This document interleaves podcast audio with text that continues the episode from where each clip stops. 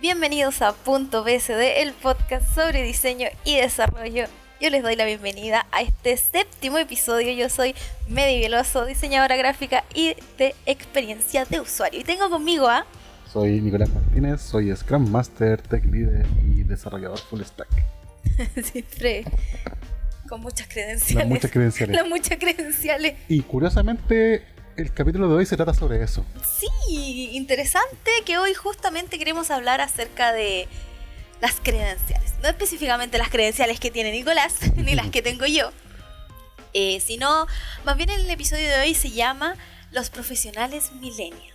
Porque somos millennials. Porque somos millennials, aunque sea un tema controversial y muchos nos odian porque millennials, imagínense. El 80% de la gente que nos escucha es millennials. Y hablando de gente que nos escucha, deberíamos mandar un saludo a la gente especialmente en Italia que nos escuchan y en Francia. Sí, me parece súper curioso que nos escuchen desde Italia y de Francia. Sí. Me llena el corazoncito de, cora- de amor, así me lo llena. Porque... Y como, como siempre también la gente de México, de Estados Unidos, de Japón. Sí, de Japón también me, me sorprende que nos escuchen.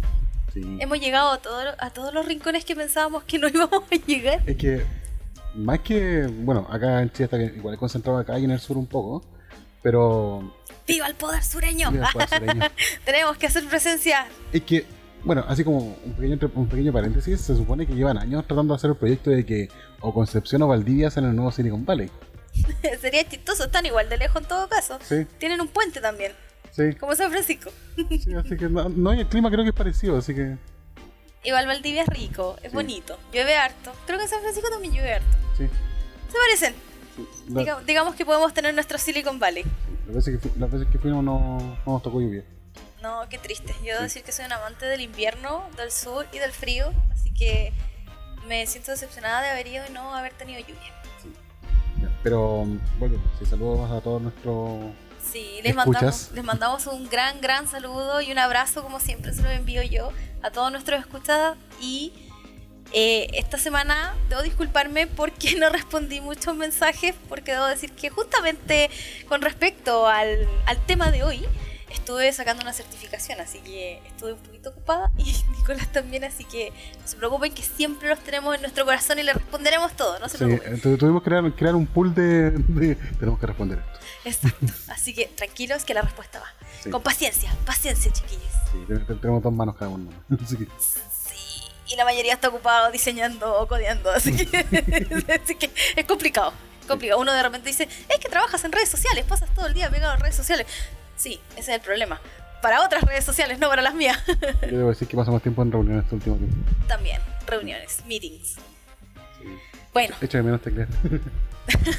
sí, sí. bueno, eh, A lo que nos compete hoy a lo que día, nos compete hoy día. el tema de los profesionales millennials. Sí. Eh, bueno, ¿cómo definimos qué es lo que es un profesional? ¿Qué? Buena pregunta, Nicolás. ¿Cómo definimos un profesional? Es complicado, ¿por qué? Porque muchos podemos tener el concepto antiguo de lo que es un profesional. Una persona que. Una persona que cumple ciertos estándares y ciertas reglas para convertirse en un profesional. que- Que, antiguamente hacía mucha referencia a instituciones. Un profesional es una persona a la cual se preparó y llegó una persona y dijo, tú estás lo suficientemente preparado porque pasaste X cantidad de tiempo con nosotros, así que ahora eres un profesional hecho y derecho. Yo certifico que tú eres un profesional bajo esta espada, Bajo mi estándar. bajo mi estándar, yo digo que tú eres un profesional. Sí. Exacto. Bueno, estamos hablando mucho de los profesionales titulados. Sí. Y quiero dejar en claro antes de que comience todo esto que vamos a hablar acerca de las profesiones modernas, de las profesiones tecnológicas. De lo que se trata este podcast, De lo que se trata este podcast, porque claramente me van a venir a salir con el tema de, pero un doctor necesita un título, spoilers, porque una enfermera necesita un título. Sí, yo lo sé, Sí. yo lo sé, pero estamos hablando de cosas tecnológicas donde nadie se va a morir si cambiamos un color. Pueden haber graves fallas en la mercadotecnia, pero no va a pasar, no se va a morir nadie. Mira, hace. Creo que el año 2000. Van a despedir gente. ¿verdad? No, creo que el año 2005 quedó la grande porque un diseñador dejó- hizo mal la papeleta de votaciones del estado de Florida. Y uno de los, uno de los tipos que era mm, postulante era un antisemita declarado. Y por el mal diseño de la papeleta, mucha gente que era de la comunidad judía votó a favor de él sin darse cuenta. Ya. Y esa persona puede haber sido un profesional titulado. Pudo haber sido un profesional titulado. Así que. eh, no es que nadie se vaya a morir, pero sí pueden pasar cosas así de trágicas. Sí, yo, pero yo creo que eso es súper extremista. O sea, igual es un súper buen caso a estudiar. Sí. Pero hoy día no. No, de hecho, ¿Podemos dejarlo en el backlog? en el backlog de, de En el temas, backlog de temas de... errores profesionales. Podemos dejarlo así como, como en una sesión de, de brainstorming. eh, de el peor escenario posible. ¿Qué es lo que podría pasar? Ya. Bueno, tenemos los titulados, los profesionales titulados, los profesionales que han, han más que ir, pasemos por alto el hecho de que hayan pagado, ¿no? Por el. Profesionales que tuvieron tiempo, así años estudiando, preparándose, en el cual llegó una entidad, la misma entidad certificadora y les dijo, ya, ustedes por haber estudiado en nuestra institución, ahora son unos profesionales, eh, tomen su cartón y vayan al mundo laboral.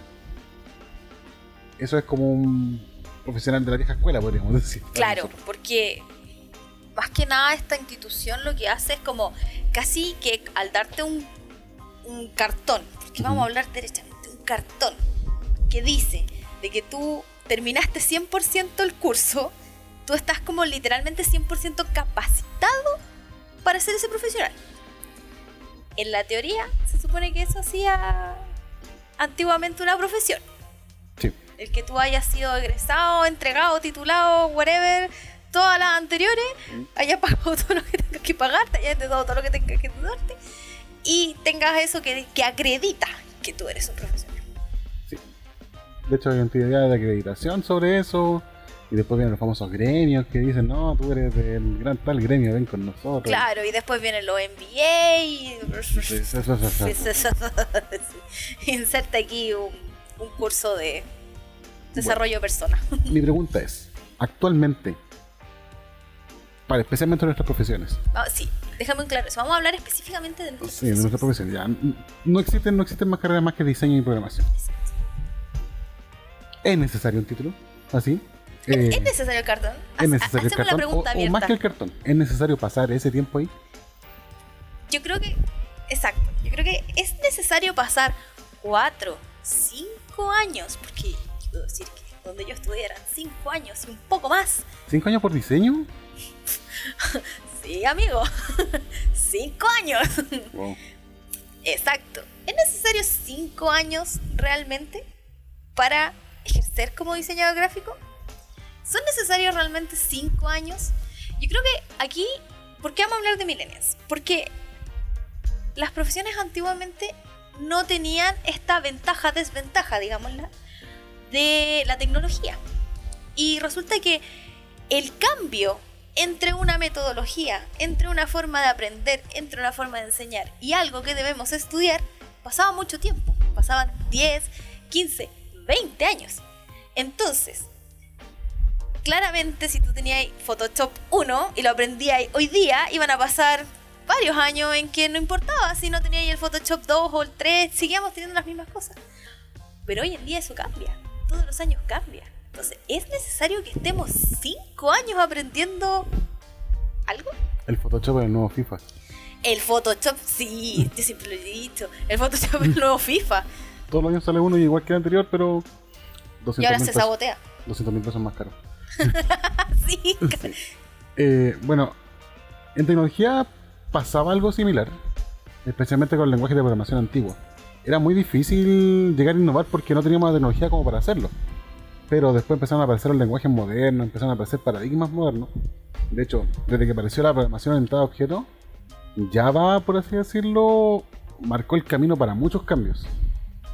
Imagínate, hay dinosaurios todavía dentro de los lenguajes que son COBOL, Pascal, Fortran, que todavía se siguen usando. Hay software de más de 60 años dando vuelta. hablemos que todavía hay dinosaurios que usan Corel, que usan Flash. Que siempre la talla que tiro. Siempre he visto publicaciones que buscan gente que sepa freehand. Que sepa Freehand, exactamente. Freehand, yo me acuerdo que la última vez que lo vi fue como el 2008. Uh, exacto. Y fue en una imprenta. imagínate, es que la imprenta todavía lo utilizan mucho. Oh. no sé por qué. Debo decir porque yo no soy tan especialista en off. Hago la pregunta abierta que alguien me ilustre por qué siguen usando Freehand. Por favor, explíquenme eso. Necesito una respuesta. Eh, mira, la verdad, eh, yo creo que hoy en día es, es complicado. Por lo menos nosotros estamos hablando desde la realidad chilena, porque yo siempre le he comentado que yo soy súper busquilla, súper buena para mirar para todos lados. Y existen países donde, por ejemplo, mi carrera, que es el diseño gráfico, no dura más de dos años. A lo más tres. Si tú estudias en una universidad tradicional como, no sé, Stanford, así súper cool, ya tú lo que haces es mezclar arte y diseño con una especialización y toma cinco años, ¿cachai? Pero existen lugares donde te especializan en diseño gráfico, marketing digital, publicidad, branding, etcétera, y son dos años y siguen siendo buenos profesionales. Entonces, ¿qué está pasando? ¿Qué está pasando? Que aquí no se está comprendiendo que para ciertas profesiones quizás no es necesario que estudies cinco años. O sea, si te vayas a dedicar a hacer post de Facebook, ¿realmente necesitas estudiar cinco años? Mira, yo tengo la respuesta en caso de un ejemplo de un conocido. Estudió redes hace poco. En una universidad muy tradicional, muy tradicional, no vamos a nombrarla obviamente. El punto es que esta universidad tradicional ya es conocida por ser una de las mejores que mm, habla de tecnología, especialmente en redes. Y su primera clase fue levantar un asterisk, que- es como una central telefónica, en un Ubuntu 8 punto y algo. En un computador que él decía, es una pantalla de 24 colores. Dije, me estáis diciendo. Dijo, no. De hecho, muchas de las cosas de redes ellos las practicaban con, con Windows 95 y 98. Todavía. Y también ocupaban muchas de las cosas de los terminales de teléfono, que esos son los multicables, que esas cosas que cuando tú vas a un edificio antiguo y tú veis una esquina al lado de la puerta y un chorizo lleno de puros cables de colores, ya, todavía le enseñan a hacer esas terminales de teléfono. Siendo que existen los teléfonos IP, los celulares hace mil años dando vuelta. Y existen software que también te solucionan ese tipo de cosas que funcionan como un teléfono dentro de tu computador. Para una empresa, empresas grandes todavía- ya lo usan. De hecho, el mismo Cisco, que es como grande de tecnología, sabe que no puede estar vendiendo mm, plástico celular. Así que está desarrollando mejor software de celular. O software de telefonía IP. Bueno, yo debo decir que en un lugar en el que trabajé todavía utilizaban Windows 10. Cacha. Así que No, no, pues Windows, Windows XP. sí, XP. Sí, cuando te dije, yo te pregunté, los monitores son cuadrados ahí. Sí, son cuadrados. Yo no recordaba, oye, heavy cómo avanza la tecnología, porque yo cuando llegué ahí quedé como en shock, decirlo, porque yo llegué con mi propia pantalla y fue como, ¿por qué todos tienen pantallas? Es horrible. De hecho, yo, ¿En qué momento llegamos a 4.3? eh, es horrible. Yo cuando también entré en una empresa tradicional y llegué también, de hecho, era el área de tecnología y en pantallas cuadradas. Y pasaron, y parpadeaban. Y, yo- y pasaron meses, de hecho, yo no usaba lentes cuando entré a trabajar ahí. Y por culpa de parpadeo de esas pantallas empecé a usar lentes. Y pasaron meses, meses a que nos cambiaran nuestros modernos. Pero tiene mucho que ver con lo que estamos hablando. ¿En qué sentido? Eh, acá en Chile la educación tradicional se quedó en lo tradicional. Demasiado. Y muy pocas veces se dedican a revisar sus contenidos. O yo debo hacer un punto aquí, un pin. ¿sí? Me parece cuático. Ya saben me gusta la palabra cuático. Me parece cuático que cada vez que entro a ver un curso acerca de experiencia de usuario o usabilidad, la Mm. página es horrible. ¿Acá en Chile? Y son, sí, y son universidades tradicionales. Sí. Siento como que tengo mis dudas. A mí me pasa ¿Qué que... pasó aquí? Es como me están vendiendo algo que no están aplicando. Tengo pasa, mis dudas. a mí me pasa que me, me- me causa cierta alergia de que en todas las universidades acá en Chile, bueno, en realidad casi todas, excepto una nomás, eh, todo lo que tenga que ver con programación te lo enseñan con unos programas que están, si bien pueden que no sean tan obsoletos, son malos. Por ejemplo, hay una maña dentro de los programadores aquí en Chile que todo te lo enseñan con NetBeans en Java. Y NetBeans es horrible, es conocido por dejarte basura en el código no lo han limpiado en años ese programa. Onda, cada vez sale una versión nueva porque sale un Java nuevo. Y mm, cada vez tiene más problemas. De hecho, Stack Overflow, tú pones NetBeans. Y una de las cosas que toda la gente se frustra porque el mismo IDE, que es la interfaz de desarrollo, eh, es problemática. Y en la universidad acá te lo enseñan. ¿Por qué? Porque NetBeans es de Java y Java tiene un convenio con. Bueno, NetBeans es de Java, Java es de Oracle. Y, y el Oracle tiene un convenio con X universidad porque te enseñan a ocupar la base de datos Oracle. ¿Por qué? Porque es la más cara.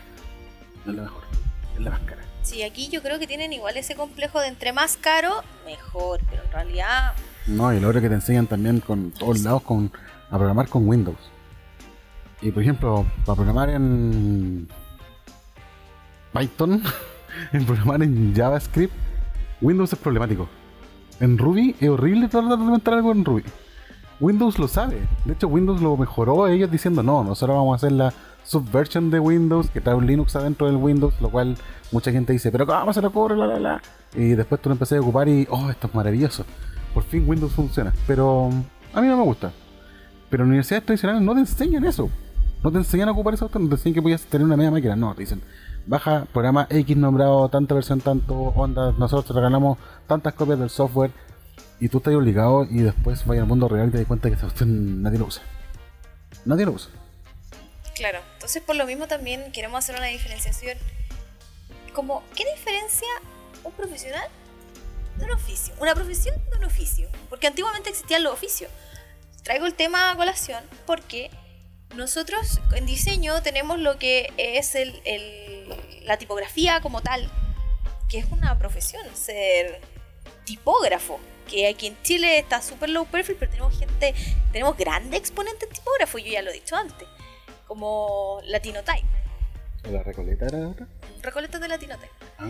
Eh, ellos son unos grandes exponentes que, que ya ni siquiera se nombran en Chile. O sea, yo creo que ellos miran para afuera. Si aquí nadie los quiere mirar, es horrible. Yo lo encuentro horrible porque deberíamos, así como siempre dicen, ay, qué chileno, qué chileno. Ya, pues, miremos Chile en diseño también, ¿cachai? Entonces, el ser tipógrafo nace también de lo que son los letristas. Y antiguamente los letristas, el lettering, hoy en día el hand lettering está así como súper en boga, toda esta gente así que se las da de que escribe a mano y hace letreros súper lindos. Oigan, hello, o sea, eso viene como de los años 50, de los años 40 aquí en Chile De los años 20. de los años 20 aquí en Chile. O sea, nosotros también tuvimos grandes letristas. Si ustedes realmente quieren aprender cómo son las letras, cómo es dibujar una letra, porque el lettering es dibujar letras, vayan a un negocio de barrio de un caballero que escriba su, a mano sus letreros. Y ya, y pregúntenle, no hay mejor eh, profesor que alguien que lleve años en el rubro y te va a dar todas las técnicas. Esos letreros que hay en La Vega, que hay en Franklin, que son barrios donde tú encuentras, no sé, que la verdulería, la carnicería, tienen un letrero hermoso y esos estaban hechos a mano. Yo mm, tengo que agregar aquí, em, estuve trabajando yo antes de ser informático. Antes de decidir estudiar informática, trabajaba como cajero en un supermercado. Tengo una acotación a eso, bro. Y la mm, había una, una cabra que se dedicaba ella, solo ella, a hacer los carteles de ofertas. Y tú ibas así como a su lado, que estaba cerca de la bodega, y tenía recortes de plástico con esponjitas, y ella decía, esto sirve para esto, esto sirve para esto otro. Y de hecho cuando se iba de vacaciones tenía que dejar preparados carteles. Por ejemplo, preguntaba, ya, ¿cuáles van a ser las promociones para tal cosa? O llegaba y dejaba así como, ya, entonces dejaba el típico 9.90 y arriba no le ponía que lo que era. Para que después llegara otra persona que ya tenía un leve entrenamiento para poner, no sé, pues bien eso. 9.90, sí. Es curioso eso porque ellos eran los letristas, Sí. eran los especialistas en ofertas y tenían sus pinceles o plumones biselados, estos plumones pilot que Sí. uno ve que hoy en día hacen tags los grafiteros y gente que se dedica a hacer este tipo de intervenciones. Eso era lo mismo que utilizaban los letristas para escribir sus carteles en los supermercados. Y eso era una profesión, era un oficio.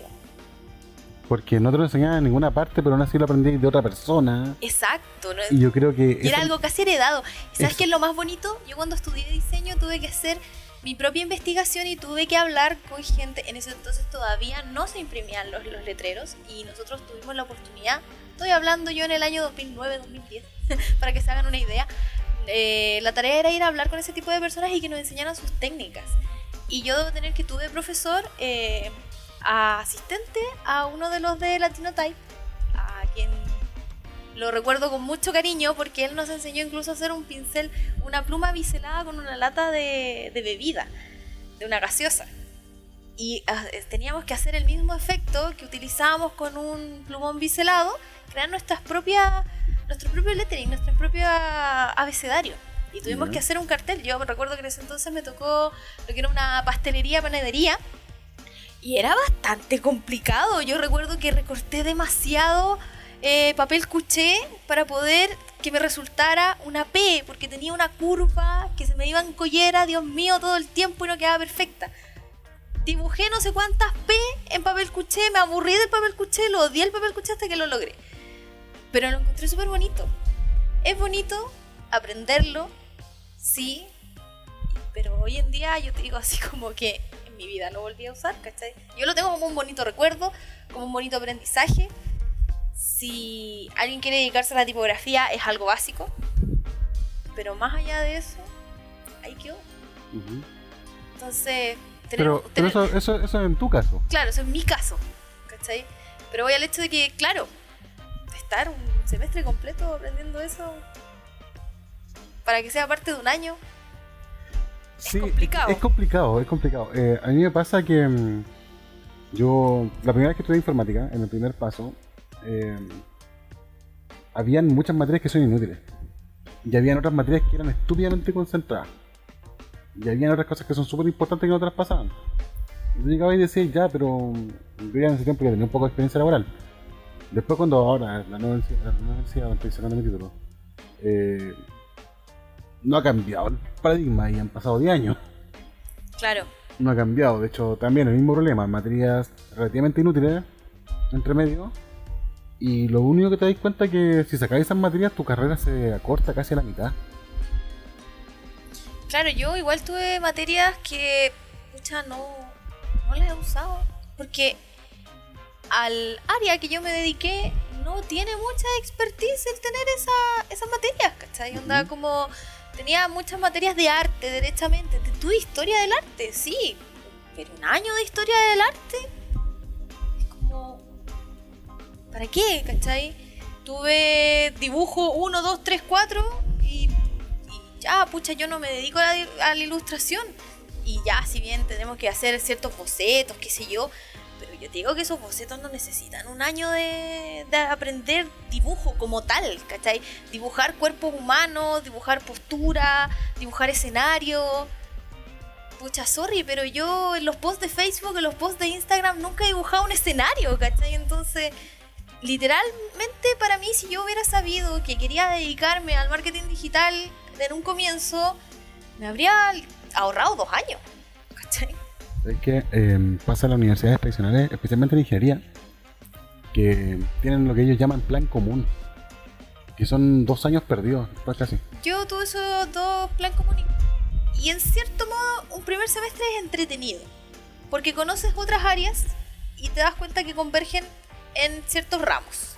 Y puedes conocer un poco de Jones, entonces conocí lo que era la ingeniería industrial, el diseño industrial más que nada, el diseño industrial, el diseño de videojuegos, el diseño de interiores, eh, pero pero ya, era como... en ingeniería te encontré con gente de... Todas las ingenierías menos de comercial. Ingeniería química y todo eso. Porque increíblemente los informáticos para ingeniería te enseñan como plan común física, química, cálculo 1, 2, 3, álgebra. Y eso muchas veces, o muchas veces se siente, y de hecho el mismo comentario del mismo estudiante es como, esto está hecho para matar la pasión por lo que estoy haciendo. Sí. o, para desviarte del tema, porque yo te digo que yo en diseño, en las carreras tradicionales, siento que los tiran demasiado para el área artística. Y ya lo conversamos esto antes, y entre diseño y arte hay una gran diferencia, entonces... Que son, son opuestos casi. Más que centrarte en tener que entregar algo óptimo para un cliente, te enseñan a ser súper expresivo y súper artista y la creatividad y te venden todo esto de que tú vayas a llegar al mundo y lo vayas a cambiar. Y que, ¿sabes qué lo que, lo que es curioso eso? Ni siquiera en teatro eso se aplica. Porque la gente que hace teatro ya, muy bien, sabe técnicas de expresión y todo esto. Pero igual tienen que tenerse un guion. Claro. Y un guionista, no, tú no eres una persona que estudia teatro, una persona que estudia literatura. Por lo mismo, yo creo que, por ejemplo, una de las cosas que igual deberían enfocarse, que yo creo que es algo súper de, del área moderna de nosotros, es, por ejemplo, los idiomas. Enfocarse en tener un buen nivel de inglés. Porque si bien nosotros quizás no, no nos, nos guste o no nos guste el inglés, los tutoriales para nosotros, los primeros cuando hacen un, cuando sale un nuevo Photoshop, cuando sale una nueva versión de algún programa, los primeros tutoriales que salen son en inglés. Entonces, si tú quieres saber toda la información generalmente así como de primera mano, o quieres escuchar algún webinar o asistir a alguna reunión con Keynote, todo está en inglés. Sí, de hecho, Entonces, entonces yo creo que un refuerzo grande debería ser el idioma. De hecho, creo que es como de, la- de las cosas que están como subestimadas dentro del mismo proceso. eh, en inglés en sí. Sí. Porque igual, universitariamente, que lo he visto. Yo en la última universidad hice la prueba y me saqué todo inglés. Y dije, ok, me saqué todo inglés. Pero yo no soy tan bueno en inglés. Claro, uno no está. Yo el inglés que aprendí lo aprendí en el colegio y luego lo reforcé con los videojuegos y con las sitcoms y sería, ¿cachai? Entonces Ujú. tampoco es un nivel de inglés que cuando, claro, cuando tú empiezas a leer y te quieres certificar y quieres hacer cursos más avanzados, te das dando cuenta que tu nivel de inglés tiene que subir porque te empiezan a hablar de cosas técnicas. Eso, justo te iba a decir esa, esa misma frase. El inglés técnico es súper complejo, especialmente las documentaciones. Y también cuando tú tenés que hacer preguntas online. Por ejemplo, Stack Overflow está la mayoría en inglés.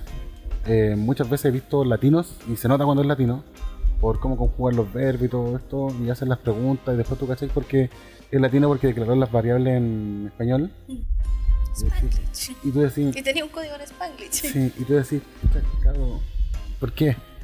¿Por Pero, qué? pero pasa mucho en todo, porque yo te digo que, por ejemplo, en cocina, en cocina te enseñan francés y te enseñan francés técnico. Más que para que tú te pongas a hablar francés con una persona, te, te enseñan francés técnico porque las grandes universidades y certificaciones en cocina son en Francia, ¿cachai? Entonces, los ratatouille todos los ratatouille somos franceses. Digo somos porque, para que ustedes sepan, yo estudié cocina antes de in- estar inmersa en el área del diseño. Ya, pero yo creo que, así como resumiendo, la diferencia entre la profesión y un oficio es: profesión, a ti te preparan para ello. Tú tenías un, seguir unos parámetros, usualmente estás en una institución en la cual, y tú sales al mundo preparado con ello. En cambio, el oficio es algo. Hagamos una cremillas. Sí. Entre comillas, Preparado. preparado.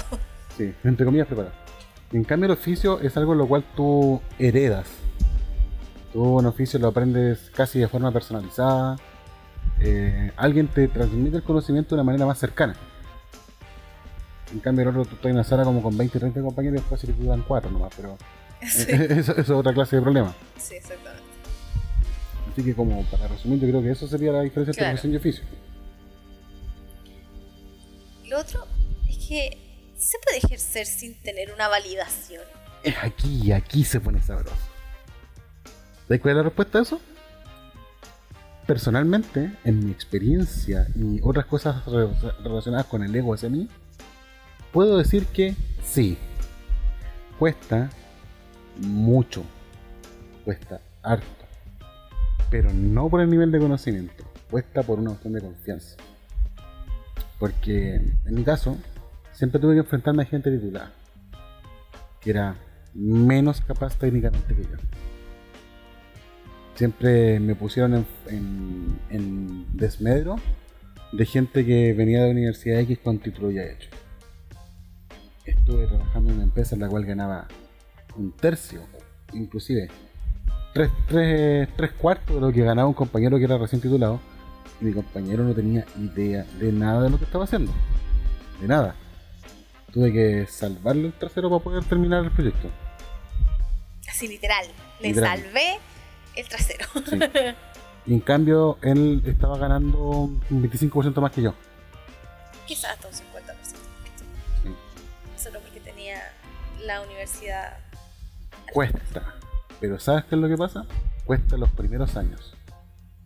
Debo decir que cuando cumplí 27, 28 años, dejaron de preguntarme por eso en, los- en las, en las postulaciones o en los mismos freelanceos.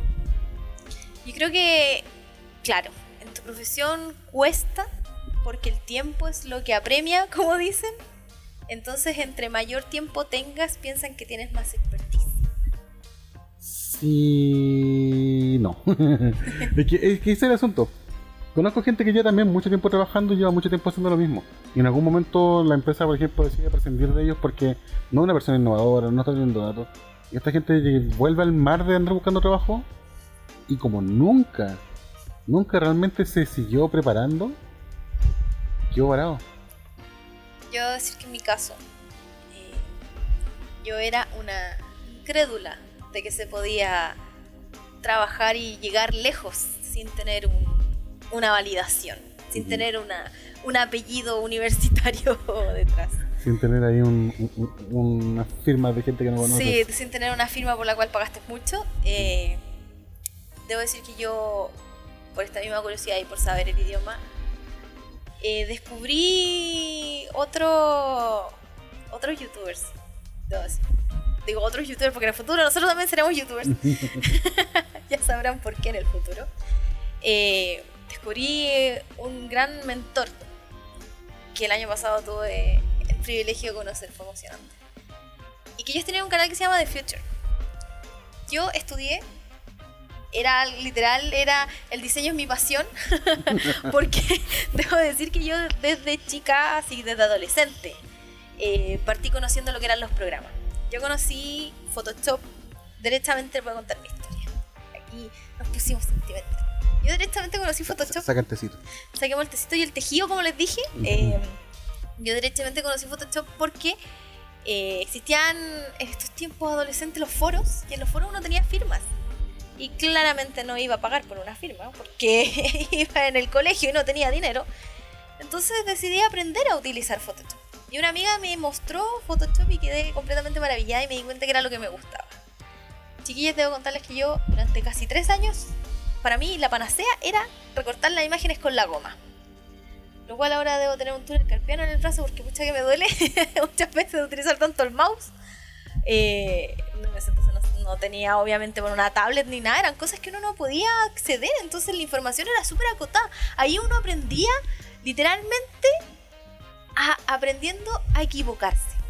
Así aprendía uno a utilizar el Photoshop. ¿Para qué funciona esto? Oh, buena. ¿Para qué funciona esto otro? Oh, bacán. De repente veía, encontraba ya alguien que había hecho un tutorial y trataba de entenderlo porque como no cachaba ya el programa era todo, era todo nuevo. Era En, internet del 2005. Yo diría que antes. Yo diría que por ahí, por el 2000. Sin mentirte. Yo debo hacer hincapié en que tuve un computador en blanco y negro, pantalla en blanco y negro, entrábamos ahí, iniciamos sistema operativo con MS2. Así que imagínense, yo sí utilicé el Photoshop nivel 1. El con disquetes. con disquetes. Entonces, imagínense. Sí, tengo, tengo harto tiempo recorrido con Photoshop.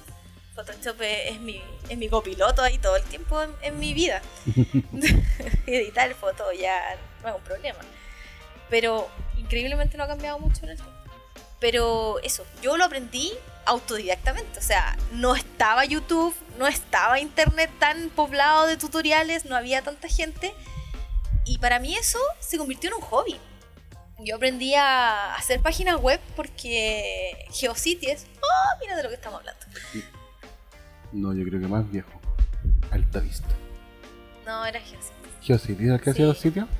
Yo recuerdo que era Geocities. Geocities era mi, era mi blog de animación japonesa y un poco tenía ahí, ahí yo ponía ciertas cosas que iba descubriendo en Photoshop. Hubiera sido hermoso tenerlo en este momento para decir, medio del pasado, ¿qué estabas haciendo? Ni siquiera existía de Internet Archive en ese tiempo. No, nos conectábamos con Terra, imagínate. Teníamos que no. esperar a, a la noche a que la mamá no levantara el teléfono. Mamá, estoy ocupando el internet, cuelga. ¿Cachai? No, así, a ese, ya, a ese nivel, así aprendí yo. Entonces imagínate, algo que todo el tiempo tú pensaste que era un hobby, de pronto te das cuenta que es una profesión. Que lo puedes convertir en una profesión, que algo que te gusta puede ser una profesión. Yo juraba que iba a ser chef. Pero la cosa es que, claro, yo mucho tiempo era, claro, estudié diseño, no, no pude terminar la carrera porque, obvio, Chile, plata, lucas, era carísima y era una carrera que supuestamente íbamos a terminar todo en el McDonald's trabajando. Entonces, claro, las expectativas de querer salir al campo laboral y ser exitoso eran súper bajas hace un tiempo atrás. Y yo me topé con esta, con esta gente de, de Future que venían aquí a decirme, oye, para diseño no necesitáis un título, necesitáis un portafolio. Necesitas mostrar tu expertise visualmente. Sin eso no sabemos quién eres. Sin eso no eres nadie. Si tú no Mm. estás en este tipo de redes, así como en Dribble, si no estás en Behance, si no estás en LinkedIn, en LinkedIn, si no estás en LinkedIn, no eres nadie. Entonces, ¿realmente quieres no ser nadie? Porque aquí, en nuestra profesión, lo que importa es lo que muestras, es cómo tú solucionas los problemas y muestras a los demás cómo solucionaste lo que te presentó el cliente. Eso es lo que tú necesitas. Y yo decía, no, están locos. ¿Cómo? Esta cuestión es de los gringos. Los gringos tienen esta Eso, mentalidad. sí, es como- es muy gringa. Lo que- esto es demasiado. Esto está alejado a Chile, ¿cachai? Yo decía, no, están locos. Yo trabajaba en un, en un retail y yo veía sus videos porque me encantaban, pero decía, no, es que este, este loco es demasiado grande para mí, ¿cachai? Mira, voy a agregar que mm, me pasó lo mismo también en informática, cuando me decían, no, tú tenés que aportar a la comunidad, tenés que mostrar tu código y eso te va a ayudar. Y yo decía, ¿de qué me sirve? Así. ¿De qué me? Onda, me van a copiar el código. Es la, es la primera vez que uno piensa como para mí. Uy, qué heavy eso, que uno piensa, no, es que me van a copiar. No, es que si yo subo muchas cosas, después van a ver que la- a la final es como una copia de X cosas.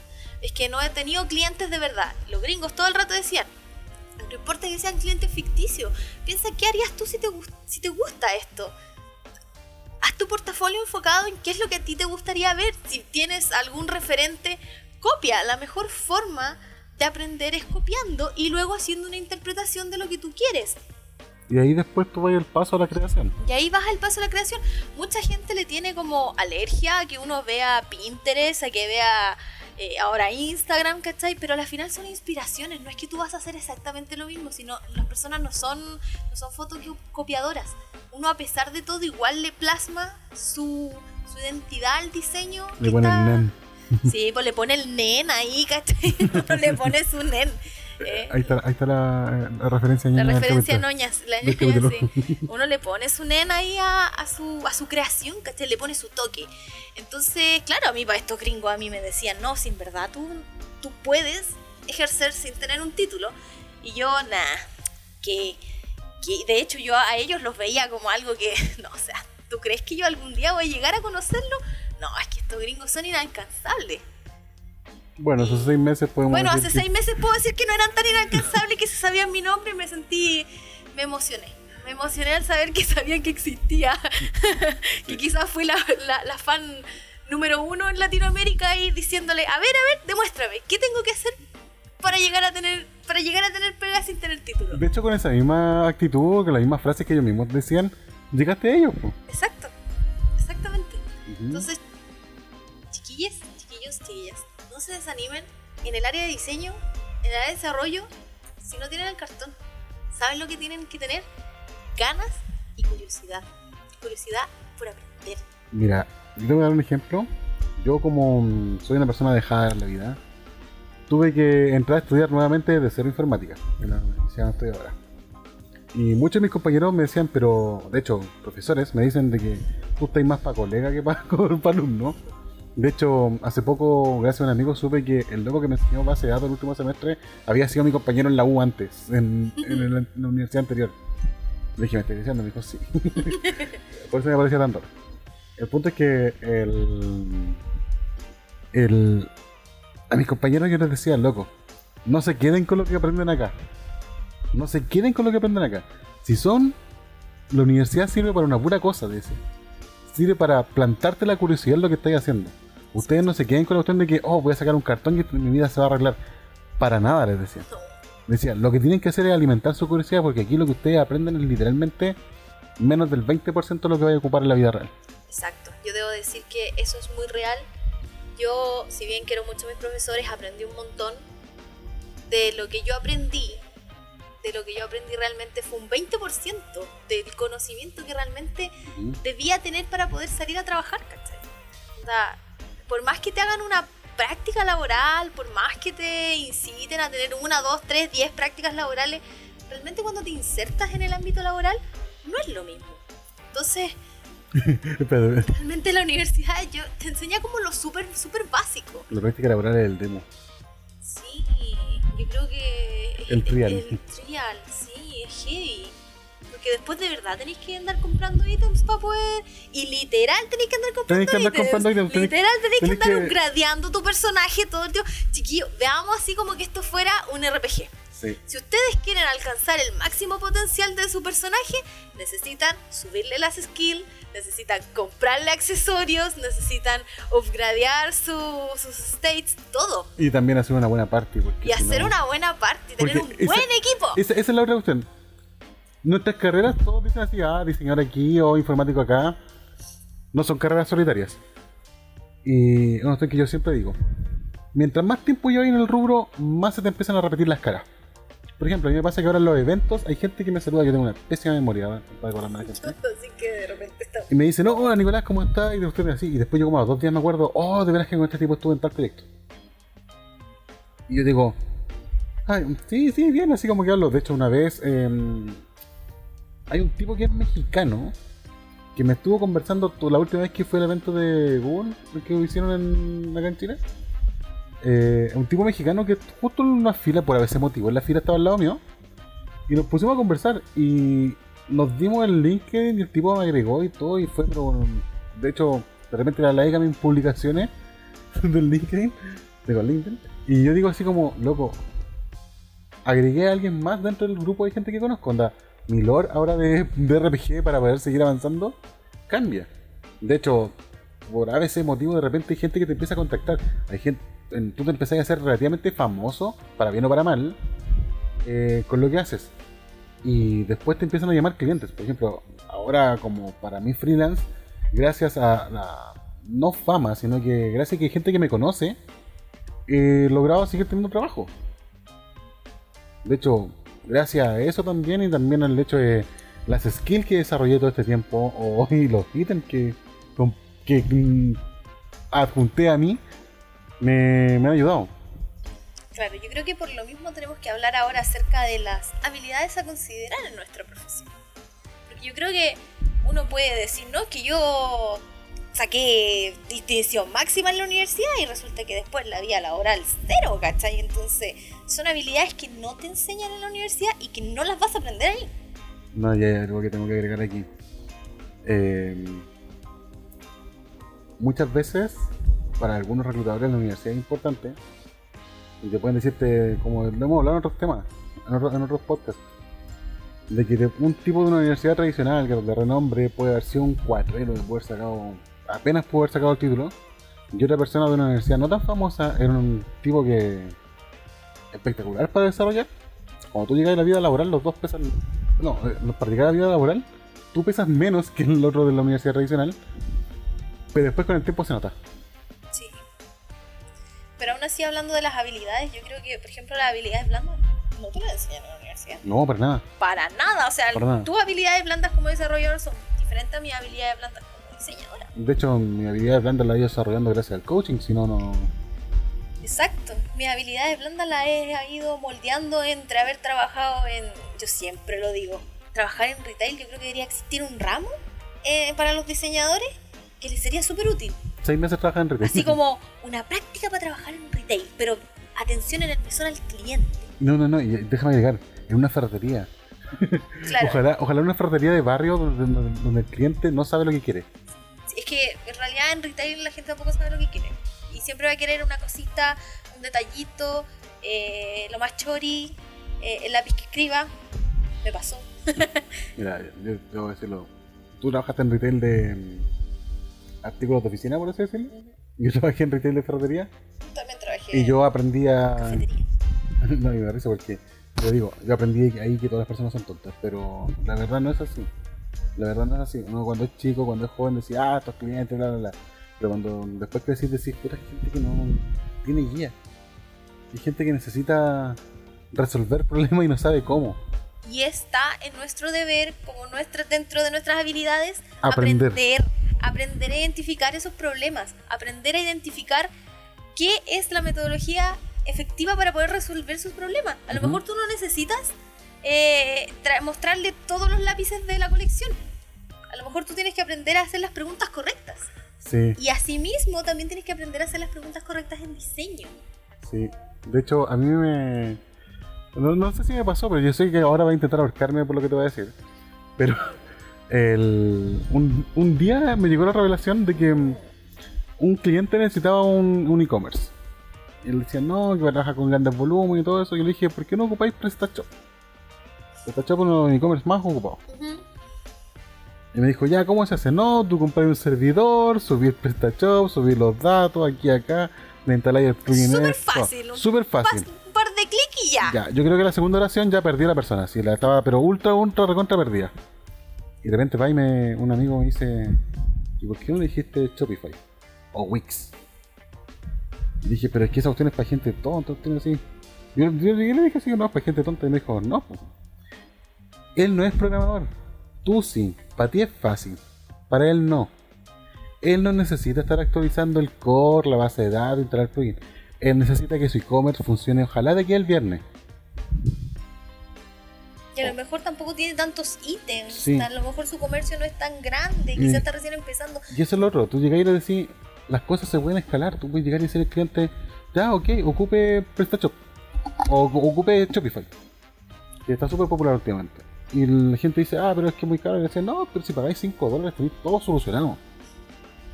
Y la gente va y dice, ah, ya, ok. Después cuando tú le diste una buena recomendación, pum, una estrellita. Esa persona le va a decir a otra persona, oye, este cabrón me recomendó. Feedback. Sí, esta persona me recomendó así. Después llega otra persona diciendo, oye, si es que quiero algo un poquito más complejo, si es que quiero hacer un e-commerce, pero quiero tener un poco más de control. Ahí tú le empecé a meter la- Claro, es que va de la mano con el saber tener habilidades blandas y saber hacer las preguntas correctas. ¿Y qué El comprender, el comprender que tú tienes un nivel más alto que la persona que viene a ti. Si esa persona viene a ti es porque claramente no sabe hacerlo y probablemente no tenga idea del tema. Es- Entonces es, lo tu, es tu deber aconsejar a la persona y resolver sus necesidades. Si al final los diseñadores y los programadores, los desarrolladores, lo que tenemos que hacer es solucionar problemas. Yo creo que lo he dicho ya en todos los podcasts, pero es cierto. Porque si no, seríamos artistas y se nos ocurriría hacer una página web como a nosotros nos tinque y da lo mismo si tenga o no ventas porque es bonita. Ujú. Ya es bonita, pero ¿y si no es funcional? Si la persona gasta millones en una página que no le sirve, ¿qué ganas tú también como profesional? No ganas nada porque no solucionaste nada y no ayudaste a tu cliente. Entonces, ese tipo de habilidades no te las enseñan en la universidad. O al menos cuando yo estuve en la universidad, no me las enseñaron. No, debo decir que tampoco me enseñaron esa parte cómo llegar a un cliente. De hecho, La me- parte humana. la parte humana, lo que te enseñan es de gestión de proyectos. Lo cual yo digo, ya te enseñan a gestionar un proyecto, pero un proyecto siempre es a la pinta tuya, algo que a ti te gusta. No es algo que un cliente necesita, onda. Nos llegan y te dicen, oye, eh, tenéis que gestionar un proyecto en base a tanto, o no tampoco te hacen esa parte de, como lo que hacen ustedes en diseño UX, esa, la persona con la necesidad. Mm. En mis tiempos no te lo enseñaban eso. Claro, es que nosotros en UX tenemos que descubrir primero cuáles son los problemas, las necesidades de los usuarios. Claro. Siempre lo hemos conversado porque no todos los usuarios tienen las mismas necesidades para la redundancia. No todos tenemos la misma expertise, no todos tenemos los mismos niveles de educación. Entonces, todo va de la mano. Uno, al final, todo es investigar. Todo. La- y la curiosidad, la curiosidad es la mejor herramienta que podemos tener para poder alcanzar este tipo de cosas. Creo que en ese sentido, las habilidades blandas es algo que hay que, hay que aprenderlo. Y cuesta.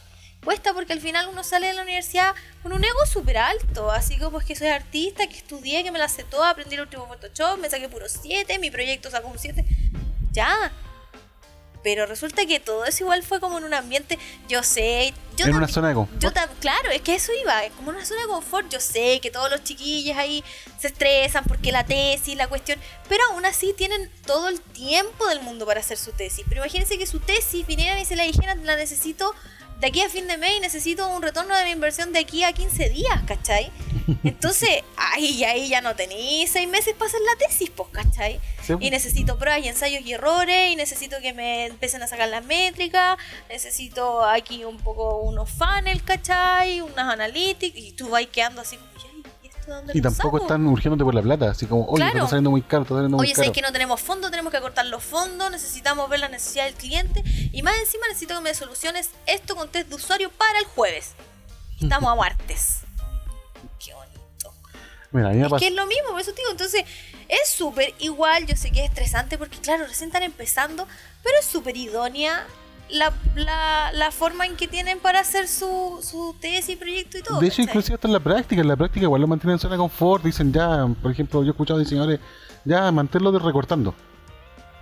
Y Sí. es como, loco, te estás estudiando diseño gráfico, diseño gráfico publicitario, pon eh, diseño gráfico adjetivo algo, tú no vas a estar haciendo lo más básico a trabajar. Y de hecho, cuando tú entras a trabajar y salís con un título, ellos esperan de que tú hagas más. Claro, ellos esperan de que tú ya tenés nivel 1 y ya sabés cómo tratar con un cliente, ya Ujú. sabes las cosas que tienes que preguntar, cómo tienes que realizar un brief, ¿cachai? O, o una marca, un branding, etcétera. Ellos piensan que tú ya sabís. Y eso es lo otro, porque por ejemplo en la universidad yo eh, eh, lamentablemente no me gradué, así que no, no tuve ese proceso, pero sí tengo amigos que lo hicieron. Y no sé, pues su proyecto final era hacer un branding, un ejemplo, un branding.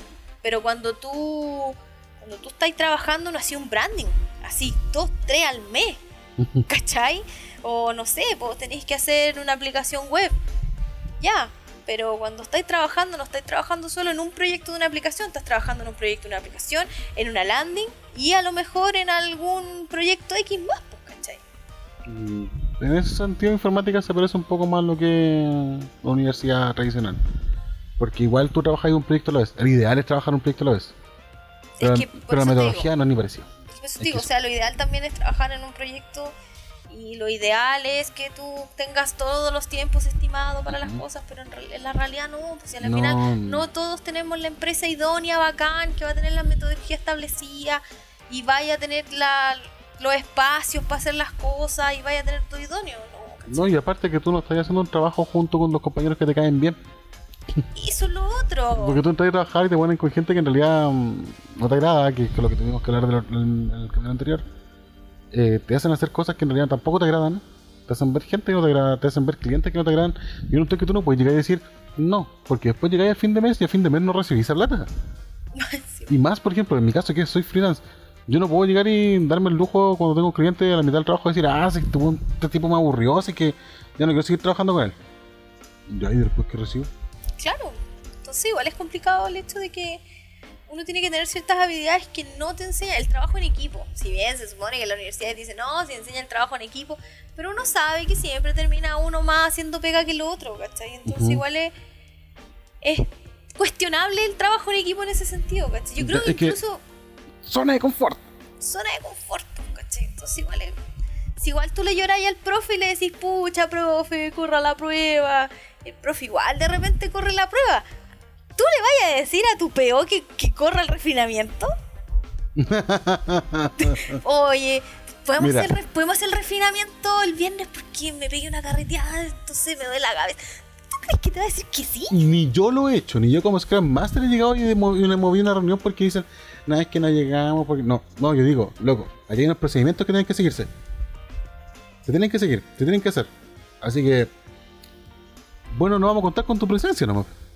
Y tu O, parte, se, o se puede hacer hoy en día, se hace una, una llamada. Sí, de hecho yo he tenido reuniones de Scrum donde eh, los participantes me han contestado inclusive manejando. Lo cual es súper peligroso. Sí, lo cual yo he tenido que decirle a reunión, a ver, me está hablando por teléfono mientras estoy manejando. sí, ya. Estacionate. Estacionate y sigamos hablando. Esto usted no te va a tomar más de 15 minutos. No, pero que hoy camino para allá. Y le digo, no, yo tengo todo el resto de la gente aquí. De hecho, una vez un- un- una reunión también de Scrum, eh, en una daily, la, mm, una de las personas estaba en el metro. Y se bajó del, de- se bajó, estuvo en el andén, y ahí me siguió hablando. Y yo le dije, Pero eso era, dejémoslo claro, porque no llegó a la hora que correspondía. pues, Era porque es no llegó a la hora que no correspondía. Que no va a venir un jefe aquí a las 7 de la mañana a hacer una reunión. Lo mando yo personalmente, lo mando a la punta del cerro le digo que por favor tenga criterio, que no va a estar con pijama y dormida y la No, gaña de, de hecho, encima. de hecho, lo más chistoso es que él era el jefe. No, imagínate, Él era igual el los jefe. jefes. No, él era el jefe y él iba venía tarde porque había estado en, una- en otra reunión.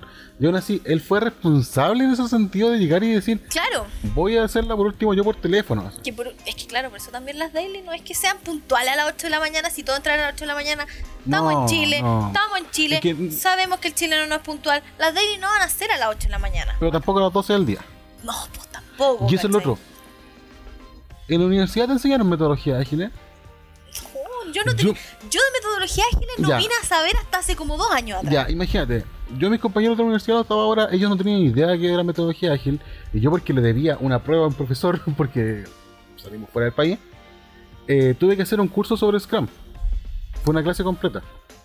Claro, siendo que hoy en día casi todas las empresas se mueven con la metodología ágil. y no te enseñan en ninguna parte. Y el profesor dijo, aprovechemos esta oportunidad entonces. Porque, de hecho, los mismos pedagogos, los mismos profes de universidades, con los cuales, claro, estos tipos a mí me tratan de, de, de colega, ellos mismos dicen, está mal el sistema, no le están enseñando nada, están saliendo gente poco capacitada. Claro, yo no sé si alguien que nos escucha, sea en Chile o no sea en Chile en realidad, que nos comente si le enseñan en la universidad metodología ágiles, porque yo creo que hoy en día es algo que se debería enseñar. Es que también ahí va parte de los skills que tú decís, pues de la parte de que tú tenés que agregar skill a tu persona. Yo Scrum Master lo fue porque en el trabajo en el que estuve me dijeron la oportunidad, oye, podría ser Scrum Master. Dije, ok, lo voy a tomar. Pero, por ejemplo, ahora mm, tengo que prepararme para la certificación de Amazon. Tengo que aprender, por ejemplo, Node.js lo tuve que aprender yo por las mías. Todos los días estoy constantemente leyendo documentación sobre las cosas con las cuales estoy trabajando he tenido de repente, he aceptado trabajos de clientes que no tienen nada que ver con lo que hago. Y yo digo, sí, sí lo hago, no te preocupes. Y después tengo que leerme la documentación del- de la opción. Y voy agregando y agregando cosas que nunca me enseñaron en la universidad y estoy seguro que mis compañeros nunca le van a enseñar.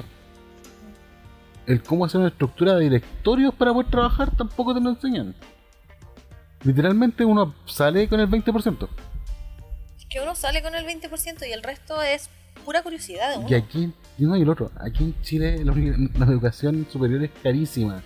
Estáis endeudándote. Yo todavía estoy pagando mi primera universidad.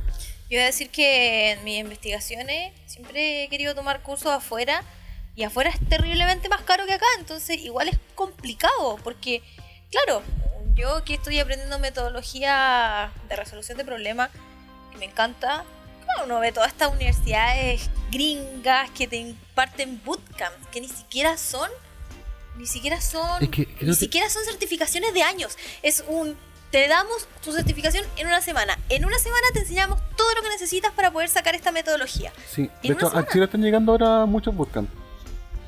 Sí, pues, pero yo estoy hablando que, por ejemplo, en la Universidad de Stanford un bootcamp te sale fácil 15 palos. Sí, pero es mejor que pagar 15 palos por dos semanas de trabajo que andar pagando 50 palos al año. Claro. Recuerda que en Estados Unidos la tuición, la, la universidad es muy cara. Y acá en Chile andar pagando 10 palos al año o 2 o 3 palos al año por una cuestión de que no te va a servir. Claro, eso es lo otro que vamos a hablar también como tema, es el aprendizaje continuo, porque existen nuevas cor- corrientes, las cuales dicen que en un futuro más cercano de lo que nosotros pensamos, ya no vamos a necesitar tantas profesiones de años, sino que vamos a necesitar más profesiones técnicas u oficios en los cuales no duren más de dos años. ¿Por qué? Porque las personas van a entrar a trabajar y pasado su año laboral van a tener que volver a capacitarse, porque el mundo moderno se mueve tan rápido, las tecnologías avanzan tan rápido, los conocimientos cambian tan rápido, que se necesita que la gente esté en un constante aprendizaje, o sea, en un aprendizaje continuo. Debo decir que eso lo vengo escuchando desde que iba en básica. Pero yo creo que hoy en día sí que funciona. Sí, o sea, de hecho, yo te digo que a mí me, a mí me pasó que, que hace dos años atrás eh, la metodología Sprint, estaba Sprint Design, yo escuchaba a unos secos que decían, no, es que Sprint Design, Sprint Design, y lo tenían así, pero por acá arriba, y que Design Thinking había que dejarlo un poco más de lado. Y hoy en día me están diciendo todo lo contrario, me están diciendo, oye, no tenemos que dejar de lado Design Thinking, nunca debemos dejarlo de lado, tenemos que tener ambas conocimientos Eh, paralelos, ¿cachai? Aquí, ¿te acuerdas lo que te decía? Que al menos acá yo he visto mucha gente que aparece un nuevo paradigma y matan en el anterior al tiro. Claro. Y es como, loco, cascada todavía. Hay, hay gente que no le gusta cascada, pero cascada funciona. Hay gente que, por ejemplo, dice, no, Scrum ya no es lo que era, así que no vamos a seguir jugando Scrum. Pero Scrum cada año se evalúa a sí mismo y dice, esto ya no es necesario, esto agreguémoslo dentro del framework, esto no lo agreguemos. Lo mismo Agile, Agile también mejora con el tiempo. Claro, si bien nosotros hablamos de la Yaya la chilena, yo creo que una empresa cuando tiene su Agile implementado y ya le funciona y se va dando cuenta que necesita nuevas skills, puede ir como modificando el Agile, pero desde una base. Ujú. Nosotros cuando hablamos de Agile a la chilena hablamos de que ni siquiera tenían la base bien formada para poder ir teniendo un como avance en su propio Agile, porque de hecho muchas metodologías se van mezclando, el Design Thinking también se va mezclando con todo esto, pero a medida que la empresa y las metodologías están bien impuestas y van avanzando, Es ¿cachai? que hay una gran diferencia entre adaptar, modificar, depurar a improvisar. Sí, yo creo que ese es el punto, que aquí improvisan mucho, Aquí en todo se improvisa. claro. Entonces improvisa. Hasta la empresa que sea más evil core, la empresa más, más apernada en el mercado, eh, vaya a llegar a un punto en que decir, ah, estos tipos están todo inventando, están improvisando ahora. Sí, pues por eso, yo encuentro que obviamente uno primero tiene que tener los cimientos, Ujú. el conocimiento bien adquirido Ujú. y luego comenzar a decir, oye, yo creo que este proceso quizás podríamos hacerlo de esta forma porque de esta forma nos funciona mejor. Probémoslo, testémoslo. ¿Qué resultado tiene? ¿Qué beneficios? Y cómo podemos implementarlo de, de una, de una forma más transversal a lo que estamos haciendo. Pero claramente si no tenéis las bases, es como, como querer jugar un partido de fútbol con tus propias reglas, ¿cachai? Que puede ser divertido al comienzo, pero en realidad después te das cuenta que no llega nada. Claro, después te das cuenta que no va llegando nada. Entonces, es, yo- es eso. Yo encuentro que lo que le falta a la universidad, la, la educación tradicional acá, es crearte el hambre de conocimiento. Es crearte el hambre de conocimiento y el hambre de, y el hambre de mejorar. Yo creo que igual parte con que te tiene que gustar la carrera. Es que, mira, aquí yo creo que vamos a un paso que es antes de la universidad como tal. Acá en Chile no existe un sistema vocacional. Acá en Chile tú vayas al- liceo, vayas a la universidad, a la universidad media, digo, a la educación media, literalmente a que te inyecten y te metan materia hasta por los, hasta por la oreja. Y tú después salís casi odiando estudiar, que es lo que pasa mucho acá, que es lo que me pasó a mí. Y acá en Chile es muy común de estudiantes que se toman un sabático después de salir de media. Sí, es verdad. Se cansa. Muchos toman un sabático y ahí descubren cuál es su verdadera vocación, ¿estoy fijado? Porque yo, por ejemplo, yo informática la descubrí cuando estaba de cajero en nuestro supermercado y tenía muchos problemas con Java en la máquina, en la caja este que ocupaba. Y de repente dije, ah, pero este teclado es una emulación de un teclado tanto. Y empecé a hacer comandos de teclado. Empecé a hacer como- eh, comandos de teclado en los cuales y bueno, peleando con la Java Virtual Machine, los que entienden, eh, eso me dio la oportunidad de trabajar en el sistema en, en este supermercado. No llevaba ni siquiera tres meses como cajero. Cuando me tocó ser el operador del sistema, en lo cual estuve un año y medio ahí. Tenía 18 años. Había salido de la media, de la de educación media. Y ahí descubrí trabajando con SAP. trabajando con SAP, imagínate, 18 años trabajando con SAP, ocupando módulos de producción, eh, automatizando trabajo, porque como siempre he tenido otra experiencia con Linux, desde chico, eh, descubrí, esto es lo que quiero hacer, esto es lo que me gusta. Esto es lo que me gusta. Y eso fue después, y después entré a la uni- universidad, fue a una universidad no tradicional, una técnica, y tuve que, por plata, como en Chile, todo, por plata tuve que salirme. Y, pero aún así seguí trabajando en ello, seguí buscando en ello. Onda, me costó, me costó como dije en un comienzo. Y ahora en este momento debo decirlo, los primeros años nomás de tu experiencia laboral es importante la universidad. Sí. Después es importante qué tan capaz eres. Es que lo mismo en diseño. Tu portafolio im- importa demasiado. O sea, si tú no tienes buena mano para marcas, por ejemplo, para cierto tipo de marcas, por ejemplo, no sé, de. Ah, A mí me ha tocado trabajar con tantas marcas, pero bueno, marca, por ejemplo, de, de moda. Difícil que, que vayan a saber cómo es tu mano si no tenés un portafolio. O sea, está bien que en la universidad igual te, te ayudan a crear un portafolio virtual con todos los trabajos y todo lo que queráis, pero al final, ¿qué tantas ganas le echáis? Es lo que se ve reflejado realmente en tu portafolio, en tu trabajo en realidad como hobby. Yo debo decir que yo no tenía idea que existía diseño gráfico. Para mí diseño gráfico era algo inexistente hasta que yo estudié cocina y un profesor que era el que me enseñaba a hacer menú. Nada que ver, una cosa nada que ver que era un ramo que te enseñaba cómo hacer menú mediante Photoshop y Word, y una cosa súper loca. Eh, ahí él me dijo, porque él era diseñador gráfico, me dijo, oye, pero tú como que lo que hacías es, es diseño gráfico, porque claro, yo llegaba con mis cuadernos, con mis tapas hechas por mí, cuando yo era chica lo mismo, nunca me gustaron las tapas de los cuadernos, entonces yo siempre casi que las plastificaba con scotch, las imprimía, las, las montaba en Photoshop y las pegaba, en- yo compraba cuadernos sin mono porque a mí me gustaba hacer mi propio mono porque en ese entonces no habían tapas de mono chino ni de videojuegos Entonces, claramente yo quería tener Eres eso. como Neil Gaiman cuando hizo de esta opción de. Me va a matar el Michael Sandman. ¿Eh? Él hacía eso, las portadas las recortaba así y las ponía y después le sacaba una foto. Imagínate, pues yo hacía algo similar, pues yo hacía como buscaba en internet, buscaba recortes que me gustaban, los trataba de montar como podía, como resultado, le ponía unos efectos súper chulos, típica, Word- típica brocha. Word art. No, no, no, volar no. De hecho, yo me acuerdo, nunca pude saber si a alguien de nuestros escuchas se le hace sentido lo que les voy a decir. Había un programa cuando yo era más pequeña, iba en básica, de era como una especie de taller que eh, había un mono azul que se varía, que, que era como el que te llevaba, el que te guiaba a los otros talleres. Y ahí tú entrabas como a sus talleres y podías y podías eh, pintar, decorar, fotomontaje, era como de diseño, pero como enfocado a niños, entonces ese fue como mi primer acercamiento a una especie de Photoshop, ni siquiera fue Paint. Paint fue mucho después. Debo decirlo que sí recuerdo que eso era un gorila azul o Sí, morado. no- yo recuerdo o que era azul, no sé, yo fue hace tanto tiempo. no sé. Y de hecho hace poco me apareció en un video de YouTube así como, ¿recuerdas estas cosas de los 90, años 2000? Y Heavy. Y yo como- Oh, yo me acuerdo, me acuerdo del juego de la Barbie. Oye, hablando. Pero todas esas cosas igual tienen que ver un poco con diseño, ¿cachai? El diseño de vestuario, el tener que hacer tus propios patrones, eh, todo, yo, todo para allá íbamos. te- Solo que no sabíamos que eso era una profesión. yo te escucho y siento que fue tan bonito tu acercamiento a tu profesión. En cambio el mío fue literalmente una pantalla negra y un libro de 600 y tantas páginas en inglés. Con un CD adentro donde salía un pingüino. Ah, pingüinito, pucha, Sí, yo, yo, Odié ese pingüino por años.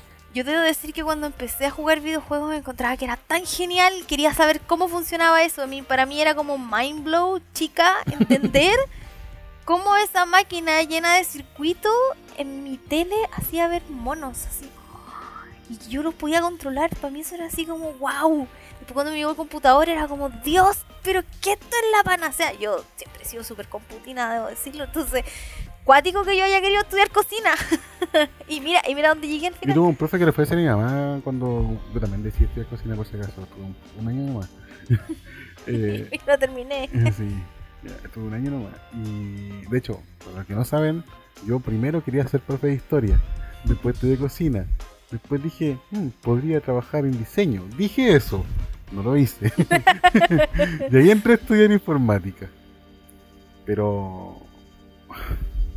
Debo decir que... Ay, se me fue la onda un poco. Es que el acercamiento es distinto. Sí. Fue muy distinto. Yo en un comienzo no quería saber mucho de informática, pero después cuando dije, loco, esta cosa me resulta natural. Y siempre me acordaba un ejemplo de un tipo que él estaba en su primer año de universidad. Y siempre en Java te hacen hacer esa calculadora de una calculadora vacía en terminal. Y el tipo llegó y me mostró, me dijo, no, aquí está el código fuente. Y como el trigo Java, como para hacer un 1 más 1, necesitáis como tres páginas. necesitáis como tres módulos. Eh, llegué y dije, ah, pero yo en batch lo hago así.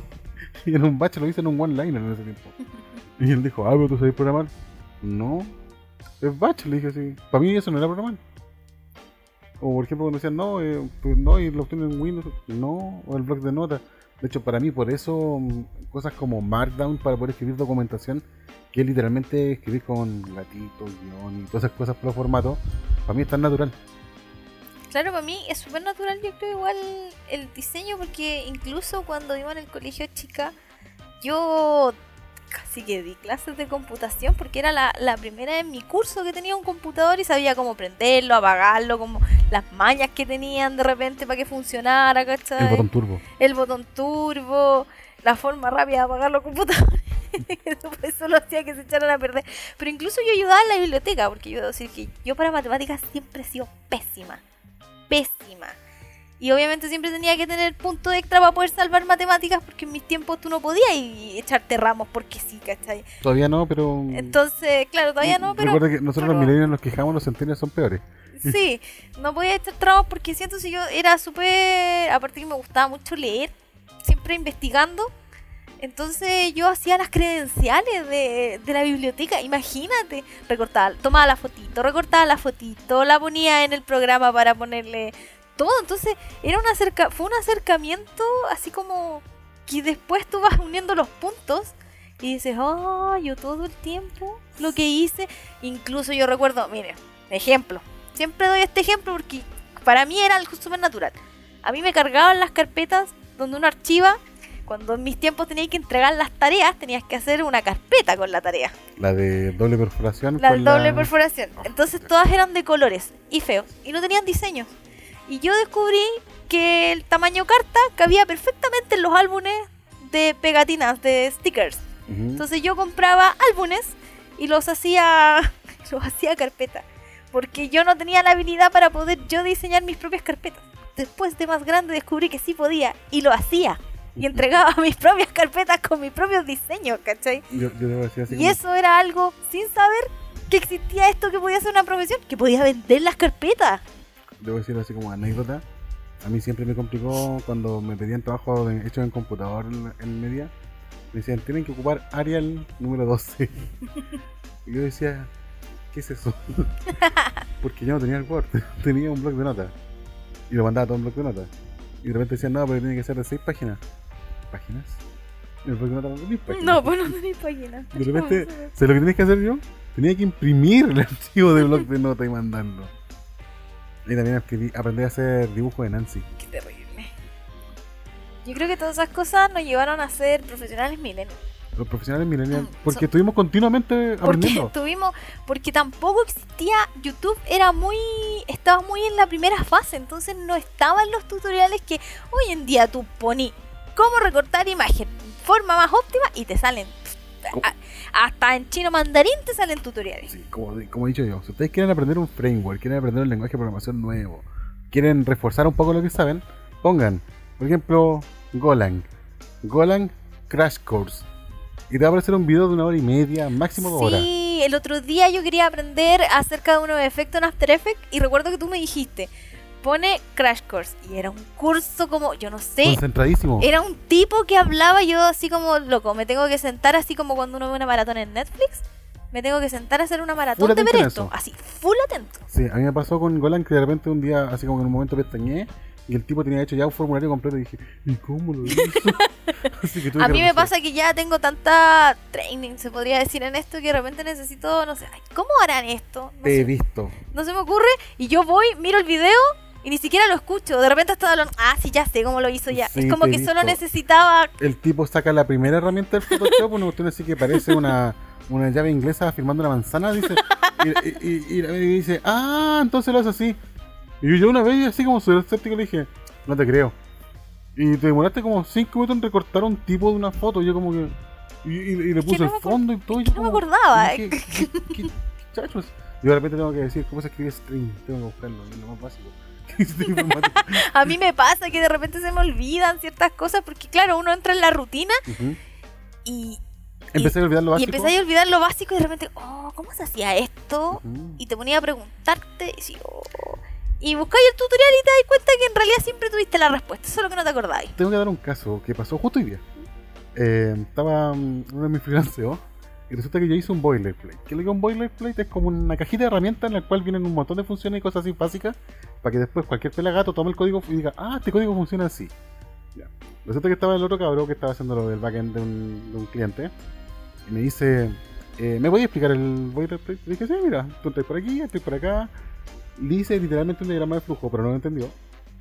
Soy pésimo haciendo diagramas de flujo. Y después le expliqué el boilerplate y me dijo, oye, pero aquí, en- otro paréntesis entre medio. En Node.js existe, tú para hacer algo te existen formas infinitas en las cuales tú puedes hacer algo. Especialmente cuando ocupas Express. Y el tipo me dijo, pero ¿cómo lo hiciste? Le dije, sí, mira, sí, ta, ta, ta, ta, ta, ta. Y resulta que separé todo por archivo. Dejé todo el código factorizado.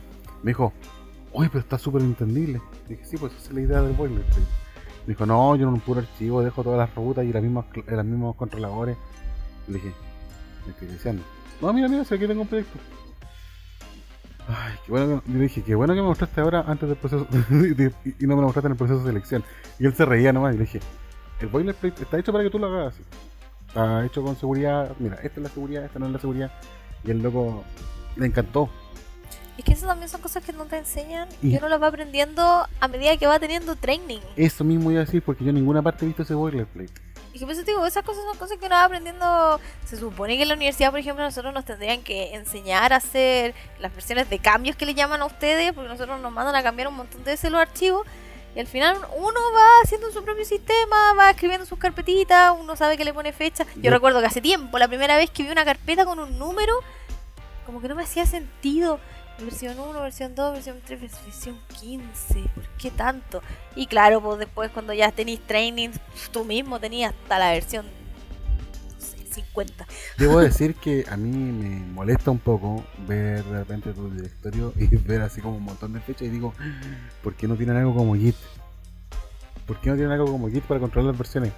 Porque al cliente se le ocurre de repente cambiar las cosas 50 Sí. veces y se le ocurre volver a la versión 12 y vamos a la versión 50. Sí, en Git tú puedes decir, ah, reset tu, tu disk head", pip, y vuelve todo el código atrás. Yo creo que sería como... Maravilloso, Sí, no sé. maravilloso. Probablemente existe una aplicación que haga eso en ustedes, pero no sé. Es que, para empezar, todo lo que ustedes trabajan para informática, para mí, son binarios. po. Son, por ejemplo, tú un archivo Illustrator no se puede codear, a menos que sea un SVG o un PDF. Ahí ya tiene así como pinta de vector, pero para nosotros no. Sí, es complicado. Pero son cosas que no te enseñan en la universidad. No, Te las vas aprendiendo tú o muchas veces las a la vas, mala. y muchas veces las vas inventando tú, ¿cachai? Sí. Muchas veces tú llegas a ciertos trabajos que tienen ellos mismos sus sistemas de almacenamiento, o sea, sus propios códigos, ¿cachai? Y entonces de repente tú tenías una forma de guardar las cosas y otras personas no cachan una lo que tú estás guardando. Entonces igual es complicado.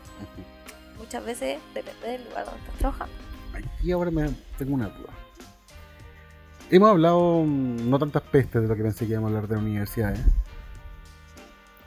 Pero mucha gente dice, ¿cómo tú, cómo tú valías lo que sabes? ¿En qué sentido? En el...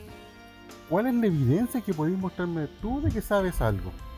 A ver, en el caso de diseño gráfico o en el caso de experiencia de usuario, son dos casos diferentes. En todo. En el caso de diseño gráfico, uno, eh, bueno, yo creo que en ambos casos serían certificaciones, que también es un tema que estamos tratando. Exacto. Pero en diseño gráfico igual es más complicada la certificación porque si bien los programas tienen certificaciones, eso quiere decir que tú eres experto en manejar los programas. Lo cual no quiere decir que seas experto en poder utilizar la metodología idónea para poder llegar a la solución para un producto. Ujú. ¿cachai? Pero en el caso específico de diseño gráfico tiene mucho que ver con el portafolio, ¿cachai? Mucho que ver con la expertise de cómo vas a solucionar un problema, por ejemplo, si tienes una campaña de una bebida gaseosa, Ujú. ¿cómo vas a, si yo te pongo el brief, que necesito tales colores, tales conceptos y necesito que me realices un afiche? ¿Cómo vas a realizar ese afiche? Ese afiche literalmente te van a validar si tú realmente tienes la expertise que necesitas, porque O estás mintiendo o estás no. mintiendo no, porque claro, o va a estar mal recortado, va a estar mal montado, ¿cachai? Etcétera.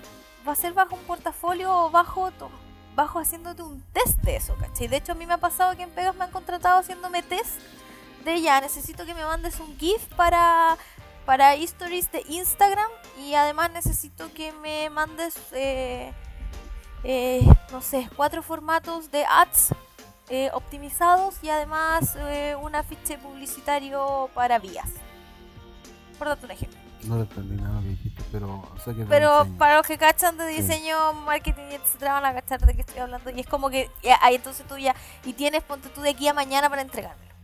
Son test en realidad.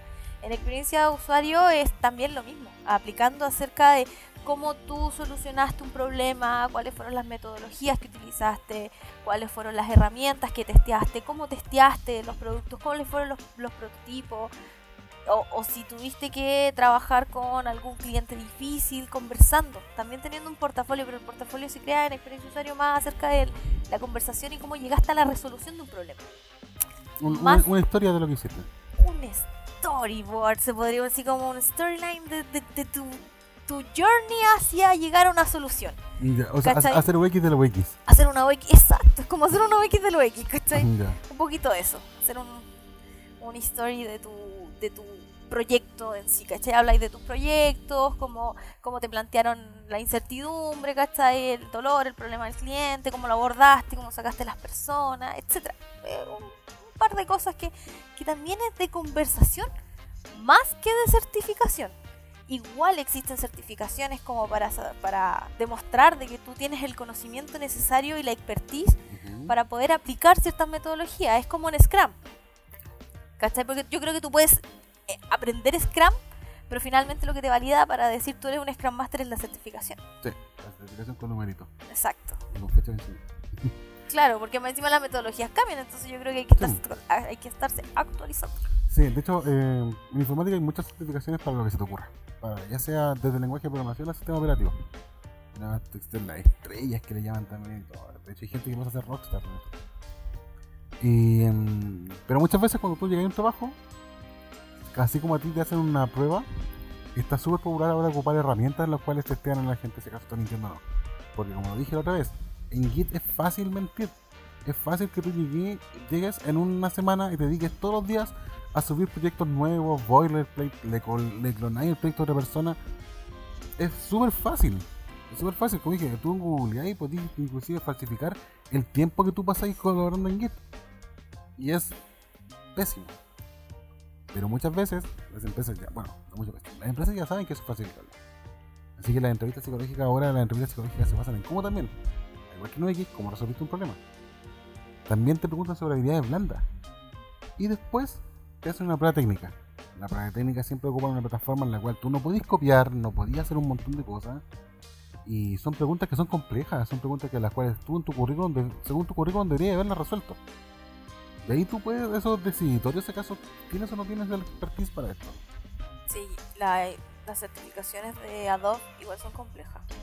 Yo decir que la primera vez que tomé así como el manual para poder aprender, para poder tomar, porque claro, uno aprende a utilizar los programas de una forma, en la universidad te lo enseñan a, a utilizar de una forma, pero para recortar existen por lo menos 10 formas, entonces como que en ese en ese documento te explican más o menos cuáles son los estándares que tú tienes que tener para poder pasar este test son bastante complicados porque claro, una cosa es que tú lo aprendas, te lo sepas de memoria, lo que yo decía, que de repente yo hago todo tan mecánicamente en mi día a día que se me olvidan los nombres de las cosas, así como, ¿cómo hiciste esto? Ah, chuta, eh, la verdad es que no me acuerdo. Y se clica aquí. Y se clica aquí, y lo he hecho, he hecho este clic durante tanto tiempo que ya no me acuerdo cómo se llama, ya está como, yo creo que hasta con los ojos cerrados lo hago, ¿cachai? Yo puedo recortar ya a esta altura una imagen con los ojos cerrados, yo creo, haciéndole solo clic a las cosas, ¿cachai? Te he visto y no lo dudaría. Entonces, claro, puedo estar conversando contigo, miro para el lado, y mi déficit atencional es heavy, debo mencionarlo. Entonces, claro, eh, llegar a sacar una de esas certificaciones, igual yo tuve profesores que las tenían y mi admiración es para ellos, porque más encima todos los años tenés que estar renovando la certificación. Es otra cosa. Entonces, entonces claro, en, en UX también pasa. Yo debo decir que hasta hace súper pocos años yo debo conocer que existen más allá de certificaciones online, sino que ya más in situ, así como en una universidad de nombre aquí UX, O los ¿cachai? bootcamp. O lo, yo los bootcamps los acabo de conocer contigo, debo decirlo, porque los bootcamps yo los conocía de gringos. Gringos que hacen bootcamps y que siempre, de hecho muchos de los, de los youtubers y de los influencers sobre UX que sigo, la recomendación más grande, más que ponerte a estudiar UX así como una carrera profesional, a menos que quieras ser product designer, puedes tomar perfectamente un bootcamp. Y el resto se hace todo en base a experiencia. Es que mm, yo lo he dicho. Mucha gente no lo cree, pero Chile igual es un súper buen referente de lo que es tecnología. Amazon nos tuvo en la mira harto tiempo. La crisis social en la cual tenemos ahora, si bien no ha afectado lo que es el crecimiento tecnológico, hay bootcamps al menos una o dos veces al mes. Existen comunidades en las cuales también se juntan una o dos veces al mes. La tecnología no para. Aquí en Chile la tecnología no para. El diseño yo creo que también le pasa lo mismo, no debe parar. Porque mm, tú, literal, existe una aplicación que se llama Meetup. Llegas ahí y decís, pones las cosas que te gustan. Y mm, a, mí todos los días me llegan notificaciones. Esta semana vamos a tener un evento tanto de que vamos a enseñar tal cosa. Esta semana, de hecho creo que te acompañé una vez ahora lo de Design Sprint. Sí. Y eso para mí Design Sprint no existía. y hasta ese día. Y todavía sigo diciendo, "Hmm, no tengo entre 50 seca todavía. Es, que es complicado. Es que es complicado. complicado, sobre todo aquí en la metodología cómo funciona, es complicado centrar un, grupo de personas durante una semana a trabajar duro. Es que ese es el asunto. Acá En Chile es difícil sentar a las personas a trabajar duro. acá en Chile es difícil hacer un montón de cosas. Y acá en Chile es difícil hacer una persona, decirle a una persona de que, loco, tu título no es tan importante. La universidad a la cual saliste, en realidad, poco importa en el futuro. Más importa cómo vas a desarrollarte tú en el Sí. área en la que estás siendo contratado. Sí, y yo creo que inclusive para otras carreras que no tienen que ver con el scope de lo que es este podcast, por ejemplo, medicina, ya sí, puede ser un médico de una universidad tradicional o un médico de una universidad no tradicional. La gracia es que este médico no se quede, por ejemplo, si un dentista no se quede con lo que aprendió en la universidad. La gracia es que también él vaya, no sé, pues simposios, donde el cual vean nuevas técnicas. La gracia es que también vean, no sé, digan, hoy sé que voy a tomar un MBA o voy a tomar un máster en hacer tal cosa, y él vaya. Y la experiencia también con el tiempo él va viendo, va a ir contando con casos. Por ejemplo, en dentista, en dientes hay atrocidades ocurridas por accidentes, ya sean o por mala congestión y todo este tipo. Y ellos tienen que enfrentarse a eso día a día.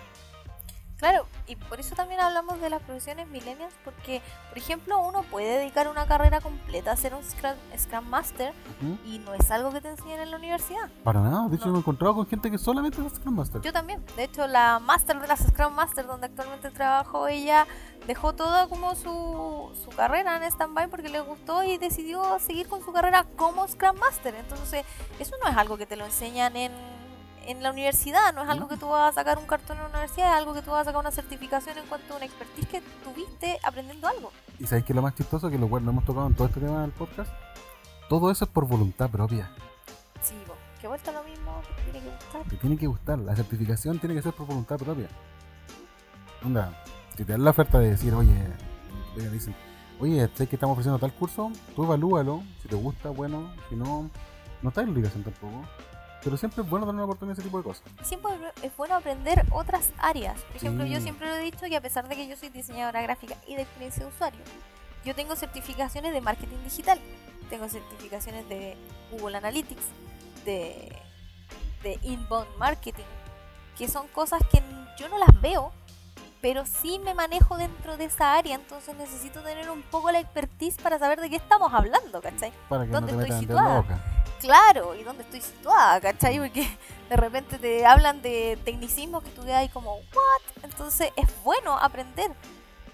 Si estos cursos están, son incluso todos los cursos de Google, Google Actívate es gratuito. El Xbox de Scrum es gratis también. Y todos los años en junio sale una versión nueva. entonces está en la voluntad de quien quiere aprender. Por eso nuevamente repito, profesiones millennials. Nuestras profesiones no necesitan, sí, son profesiones, te las pueden validar, pero también necesitas las ganas de querer seguir en eso, Sí. hacer un camino de eso. Es que la nueva definición de profesional es una persona en la cual puede resolver un problema en base a lo que él hace, en base a lo que él se define. Por ejemplo, yo como programador soy un profesional, yo como software engineer soy un profesional. No soy un ingeniero titulado. No estoy en la en el gremio, en el gremio de ingenieros de Chile tampoco. Pero yo ocupo ingeniería para resolver problemas. Yo voy donde un cliente y yo debo decir que gracias a Scrum y también al coaching aprendí a enfrentarme a clientes y son un montón de cosas las cuales yo he ido adquiriendo por las mías. Pero a mí en la universidad no me enseñó a resolver ninguna clase de problema.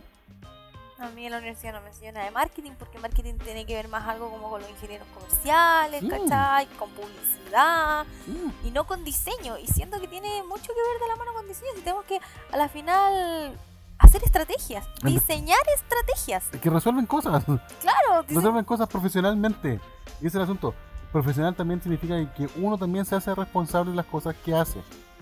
¿Por qué? Exacto. Porque si bien ya somos millennials, todo lo que queráis, yo he visto egresados universitarios los cuales se hacen los locos cuando se mandan una embarrada. Esa parte de que como tú tienes que salvarle el poto a tu compañero, por así decirlo, pasa muchas veces. ¿Por qué? Porque el tipo es un cabro chico. claro. La, la madurez laboral tampoco te la enseñan en la universidad. Para nada, de hecho, yo siento que los menos maduros son los que salen los titulados. Porque Claro. salen, con la, salen con la idea de que mi título es mi credencial. Mi título, no es mi, lo que yo hago. mi título es mi credencial y lo que yo digo es una verdad absoluta. Exacto, porque a mí me lo enseñaron en una universidad que tiene 50 años. Así que en la Universidad Bla Bla, tres meses de experiencia. Bla, bla, es un chiste muy, muy bueno. así. Muy viejo también. Nosotros no somos jóvenes. Sí. Pero sí, las certificaciones son importantes. Yo creo que llega un punto de tu vida laboral en que las certificaciones pesan mucho más que que hayas tenido un título en la universidad. Porque si La quieres experiencia. si- o obviamente la experiencia, pero si quieres tener una, tú ya quieres ser como eh, especificarte, como especializarte, la palabra, especializarte en un área, Ujú. necesitas ese tipo de certificaciones, porque tú puedes ser diseñador gráfico, pero nosotros sabemos que existen muchos tipos de diseño gráfico, entonces si yo me quiero especializar, por ejemplo, en branding, puedo tener una certificación exclusiva en branding, en lettering, etcétera, en experiencia de usuario, en design thinking, en, en usabilidad, ¿cachai? Aquí- en aquí- gamification, etcétera. Aquí igual tenemos que decir el mismo consejo de la otra vez. Igual que mucha barca poco aprieta. Así que uno trata de especializarte en. No en pocas cosas, sino que en las cosas que crees que puedes resolver. Porque en informática, yo siempre he dicho, mientras más lenguajes de programación agregáis a tu stack, más malo te volvían todos. Claro. Por ejemplo, en mi caso, a mí me gusta resolver problemas. Y en este momento yo estoy especializándome en el área de resolución de problemas. Y que es el futuro también de la parte de diseño. Claro, O mejor dicho, siempre debe haber sido así. siempre debió haber sido así. Siempre lo pensé que era así, me lo vendieron de otra forma y no era así. Y ahora me doy cuenta que todo el tiempo tuve razón. Y una consulta también que tengo sobre gente que es referente en esto. Por ejemplo, tú antes hablaste de The Future.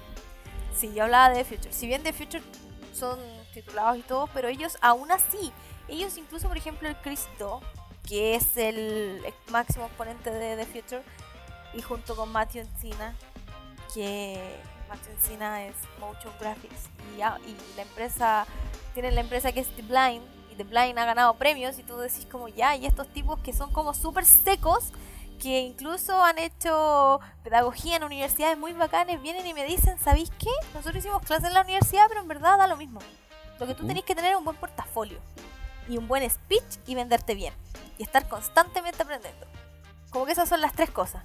Buen portafolio, buen speech, constante aprendizaje. Es todo lo que necesitas para triunfar como diseñador. Como informático, todo lo que necesitas en realidad es un golpe de suerte. un golpe. Oh, No, no. ni siquiera un golpe de suerte, sino que necesitas que tu idea.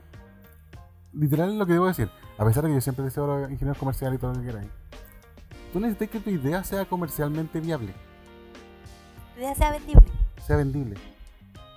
Eh, que, literal, tú con un buen speech puedes vender lo que sea. Pero que eso perdure con el tiempo es algo completamente distinto. Existen startups las cuales empezaron súper bien y murieron antes de la serie 2. Un buen diseño perdura en el tiempo. ¿no? un buen diseño en el tiempo. Referente en informática, hay caleta, caleta. Por ejemplo, desde aprovechando todo esto, eh, está es- no, ni siquiera Steve Jobs, Steve Jobs no referente Yo puedo decir que Mark Zuckerberg, no Zuckerberg se dice, Zuckerberg, el Mark, él lo terminó en la universidad. Sí, pero es que también es un caso especial. Mark Zuckerberg literalmente era un niño, un niño genio prodigio. Por eso el tipo también es tan socially awkward para poder resolver sus problemas. Y inventó una red social, por lo mismo. Fuerte. Fuerte, sí. O por Fuerte. ejemplo, imagínate, siempre dan el ejemplo de que no, de que Bill Gates salió de la universidad y todo esto. Pero Bill Gates entró a la universidad a los 17 años. Sí. Obvio, obvio que sí Yo tengo un ejemplo. No sé si los diseñadores conocerán a Wally Ollins. Wally Ollins es un practicante, bueno, es británico. Eh, él se, se especializa en la identidad corporativa y branding. Él es cofundador de Wolf Ollins en Saffron's Brands. Tuve que buscar el nombre porque me cuesta un poquito, lo siento. Pero él, de hecho, es un super exponente de Renault, de Volkswagen, de Tata. Ha hecho un montón de cosas súper choras. Y él en realidad ni siquiera estudió diseño. Él estudió historia y aún así no terminó la universidad. Y tiene, es un referente súper grande. Él podría ser un buen ejemplo de, de que incluso él ha tenido premios, ha recibido premios sobre la Royal Society of Arts, ha tenido medallas honoríficas, un montón de cosas.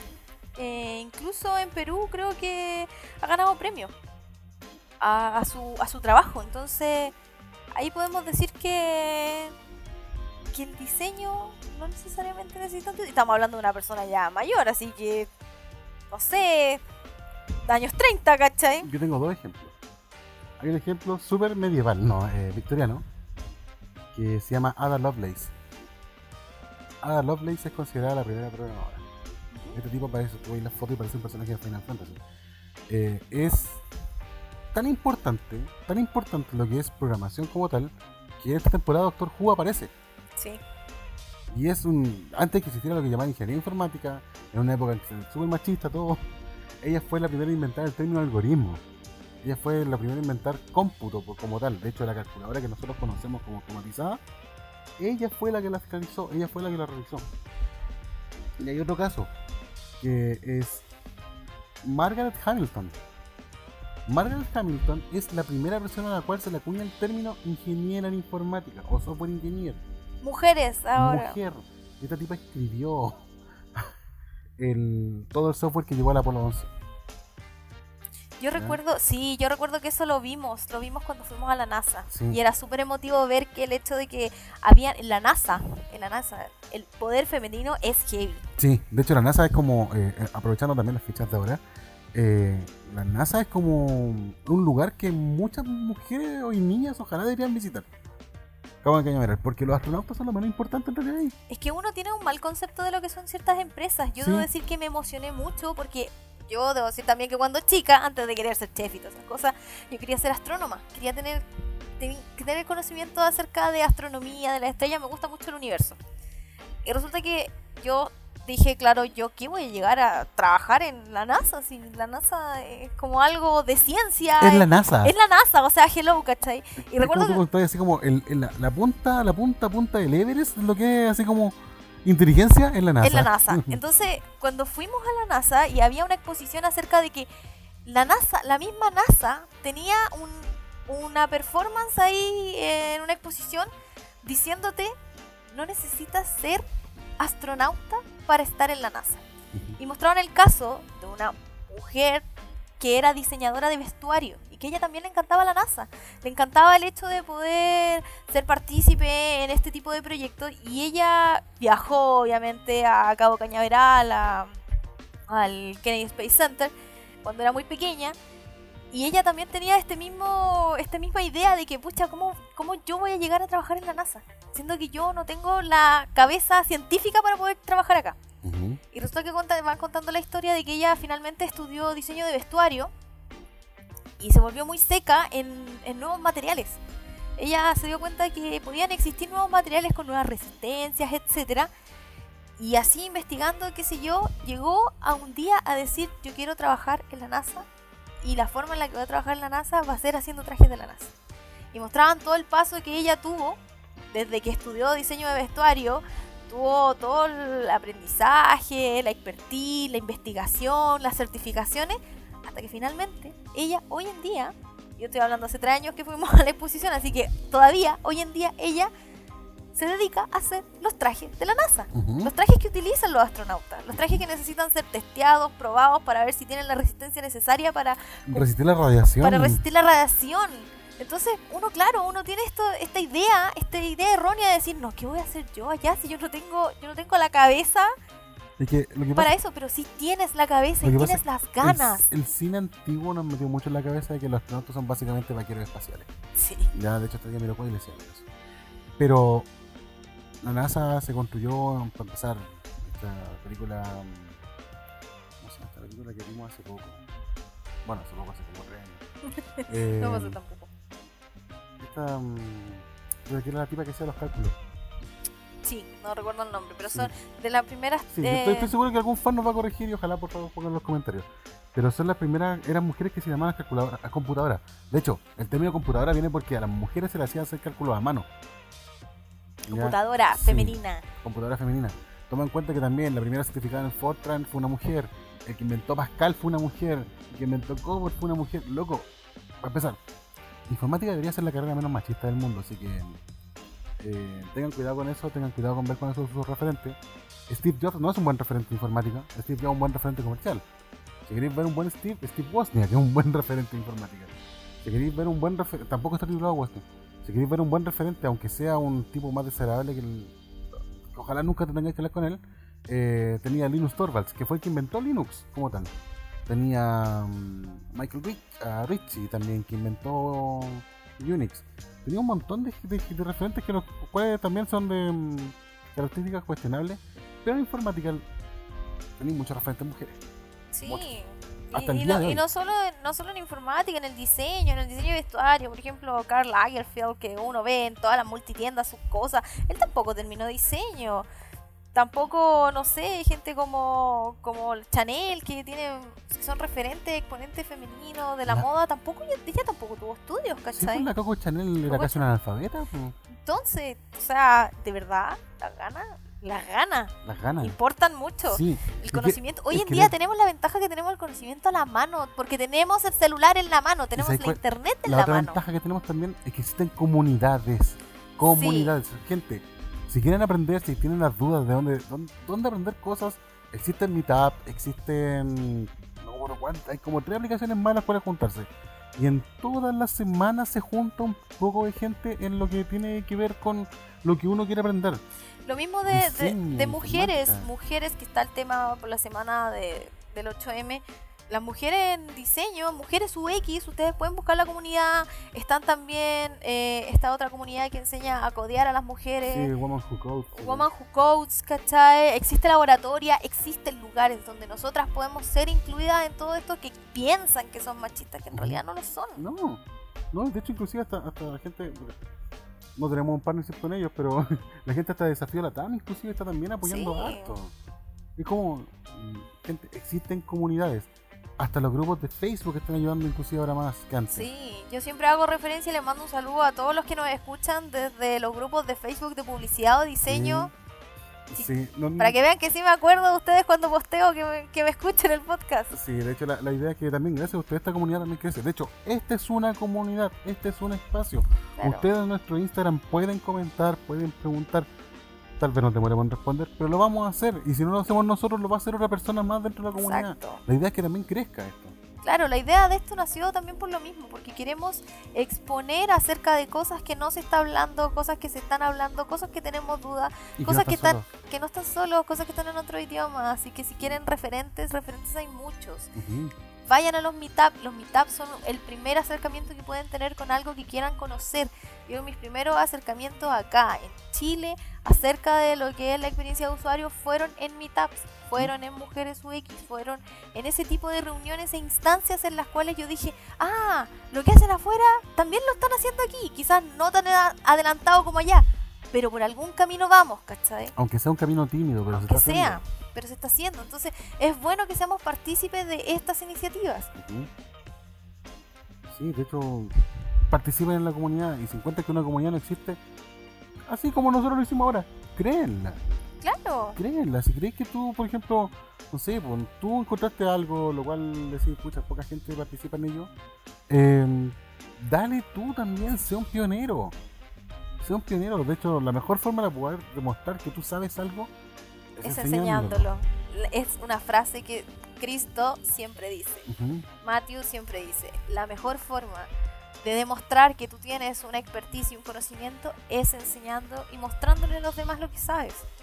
Por eso nosotros también creamos esto, porque de cierta forma igual yo, por lo menos personalmente, me cansé de ver que casi todo el contenido que veo es en inglés. Y yo creo que no porque la gente no tenga ganas, sino que porque quizás no tiene la motivación todavía para Y hacerlo. tenemos una deficiencia de inglés en Chile, sí hay que decirlo. Sí, hay que el decirlo. inglés en Chile es deficiente. Sí, hay que decirlo. Yo debo decir que por lo mismo, por la curiosidad de querer aprender más y más, tuve que aprender en inglés. También tenemos la fortuna que eh, están traduciendo muchos libros en inglés de metodologías al español. Y eso lo encuentro buenísimo. Sí. Y también lo que decíamos delante, estamos agradeciendo de que existen comunidades en las cuales aparecen. Claro, eso De también es eh, lo que nosotros hacemos en este podcast, tratar de crear una comunidad y hacer una conversación acerca de lo que está pasando, de lo que nos está pasando, de lo que queremos y lo que no queremos, lo que siempre conversamos. De ¿A tener- dónde queremos llegar? ¿A dónde queremos llegar? Eh, De eso se trata esto. Si bien vamos a hablar igual después en un futuro de metodologías y todo eso, va a ser acerca de lo mismo, va a ser acerca de nuestras experiencias, va a ser acerca de cómo funcionan, cómo sí, cómo no, cómo, cómo se ven aquí reflejadas en Chile un poco, Ujú. qué lo queremos llegar a lograr. Y todo esto es para compartir la información. Y que no podemos quedarnos con la información así. Estamos haciendo No. un mal, estamos haciendo un daño.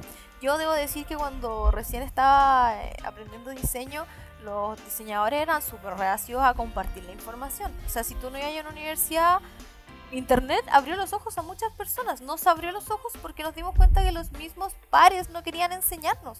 A mí de repente donde trabajo me vienen a preguntar de otras áreas, oye Medi, ¿cómo recorto tal cosa? ¿O cómo exporto tal cosa? ¿Por qué no voy a querer enseñarle a alguien cómo, cómo se exporta una foto? No sé, por último, Sí, ¿cachai? yo debo decir que yo aprendí a ser menos huraño y también a explicar. Sí. Si bien no tengo, no tengo las capacidades pedagógicas como para enseñar, sí para explicar. Sí, yo creo que igual eso es una habilidad. La Sí. pedagogía es una habilidad. Yo no sé si tenga tampoco todavía esa habilidad para poder enseñar. Y que ese es el asunto. Podemos verse casos de entrenadores o no, porque como somos millennials, podemos buscar el cómo hacerlo. Claro. Podemos acercarnos a una comunidad de pedagogía. Podemos ver si acaso hay una certificación en la cual nos puede ayudar. Podemos complementar cosas que no aprendimos en la universidad. este mismo podcast, nosotros no teníamos idea cómo teníamos que hacer un podcast. ¿Y qué hicimos? YouTube. Encontramos una, una comunidad en YouTube que se dedica a solo hacer contenido de cómo tienes que mejorar y cómo tienes que utilizar un, un podcast. Así Sí, de simple. Y, y- y esperemos que ya también el podcast se haya, se- haya sentido un poco mejor también. Sí, porque upgradeamos el audio, no sé si se dieron cuenta. Sí, esperemos que se hayan dado cuenta. Esperemos que se hayan dado cuenta. Ven, de a poquito vamos cumpliendo las cosas que vamos, que vamos diciendo. que, eh, Sí, Yo creo que también deberíamos darle un fin ya al capítulo de hoy. sí, estuvo bastante largo, pero queríamos conversar. Porque es que- un tema debatible igual. Yo sé Sí. que yo sé que al final los que llegaron hasta aquí a esta parte de, del episodio, yo sé que la universidad es- se van a enojar porque es un negocio. Es un negocio, sí. Al menos acá es un negocio. Pero pucha, sorry. Yo quiero conocer más diseñadores felices que frustrados, ¿cachai? Yo quiero conocer más, quiero que dejen ese, ese meme que dice estudié diseño para trabajar en un McDonald's. No, quiero que ya la corten de andar mostrando ese meme. Quiero que nos sintamos orgullosos de nuestra profesión. De decir soy diseñador y tengo la expertise necesaria para decir sí, lo soy, sin necesidad de tener un cartón Puedo resolver tu problema. puedo resolver tu problema. Porque aprendí, porque me di el tiempo para poder aprender. Y estos son mis credenciales y esta es mi experiencia. que me hago tangible. Exacto. Y que también nos den la oportunidad de demostrar que podemos. Así que podemos, podemos, Podemos. realmente podemos. No estamos vinculados a lo que es un título como tal. Y tampoco desmerecemos a la gente que está ahí está titulada. De hecho, Para nada. para sino nada. que también queremos hacer entender un poco de que en Chile es difícil tener un cartón. Sí, Todavía es difícil tener un cartón. por Entonces- algo hay gente protestando en las calles todavía. Exacto. Entonces tampoco se desanimen. Ya llegará el día en que no va a ser tan difícil. Pero O mientras que tal vez tanto, no sea O que necesario. tal vez no sea necesario, pero mientras tanto no se frustren, porque existen formas. Mientras tengan ganas, existen formas. Cuesta, que- pero se logra. Cuesta, cuesta, debo decirlo, cuesta mucho. Cuesta casi tanto como matarte un semestre estudiando para poder hacer una. Exacto. Pero una si prueba. tienes las ganas, puedes lograrlo. Parece, sonó como eslogan de preuniversitario sí. o de, o de instituto. Qué horrible. Instituto PSD. Instituto.psd. Vamos a inventar un jingle pegajoso.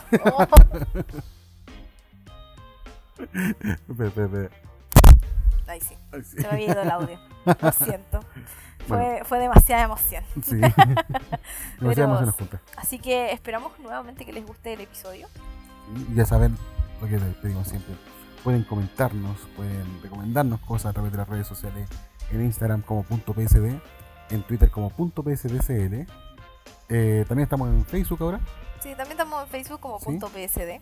Nos pueden escuchar tanto como acá en Spotify, Nos pueden seguir hasta en LinkedIn. Podcast. En Sí, LinkedIn. En LinkedIn, de verdad que hace poco estamos en LinkedIn, así que nos pueden- LinkedIn. también van a encontrar este contenido en LinkedIn, LinkedIn, LinkedIn. Eh, sigan las redes sociales, coméntenos, alimenten la comunidad. Alimenten la comunidad, esto es para conversar. Hagamos un conversatorio. Con conversatorios. Pueden si decirnos incluso que estamos equivocados. Pueden, de porque hecho, el por feedback, favor, esperemos. el feedback positivo y negativo siempre es bien recibido. Necesitamos feedback. Sí. Siempre. ¿Por qué? Porque así podemos mejorar. Sí, pues, una sí, gran forma una gran forma de mejorar uno es tomando el feedback tomando las cosas y que, que nos dicen las buenas las malas y no vengan así como ay que vamos a herir sus sentimientos No, porque al final para crear una buena comunidad necesitamos conversar sí. sean de cosas Aparte- buenas o de cosas malas. Aparte, los dos ya hemos trabajado en retail, ya no hay de los sentimientos. ya no tenemos sentimientos ya, ya no. Llámeme al llámeme al jefe. Yo soy el jefe. Es, es- es genial esa parte. Ya, pero muchas gracias. Este ha sido el séptimo capítulo de la temporada. El séptimo capítulo, falta poquito para empezar una nueva etapa, porque les vamos a tener sorpresas en el futuro. Sí, así que Así que gracias por escucharnos desde todos los rincones y nos vemos en el próximo episodio el próximo miércoles. ¿Qué se nos ocurrirá hablar? No tengo idea. Así que tenemos harta cosa en el backlog, pero sugiérannos algún tema y lo tomaremos muy muy en consideración. Les mando un abrazo, yo soy Medi y soy me despido me despido también. de punto PS.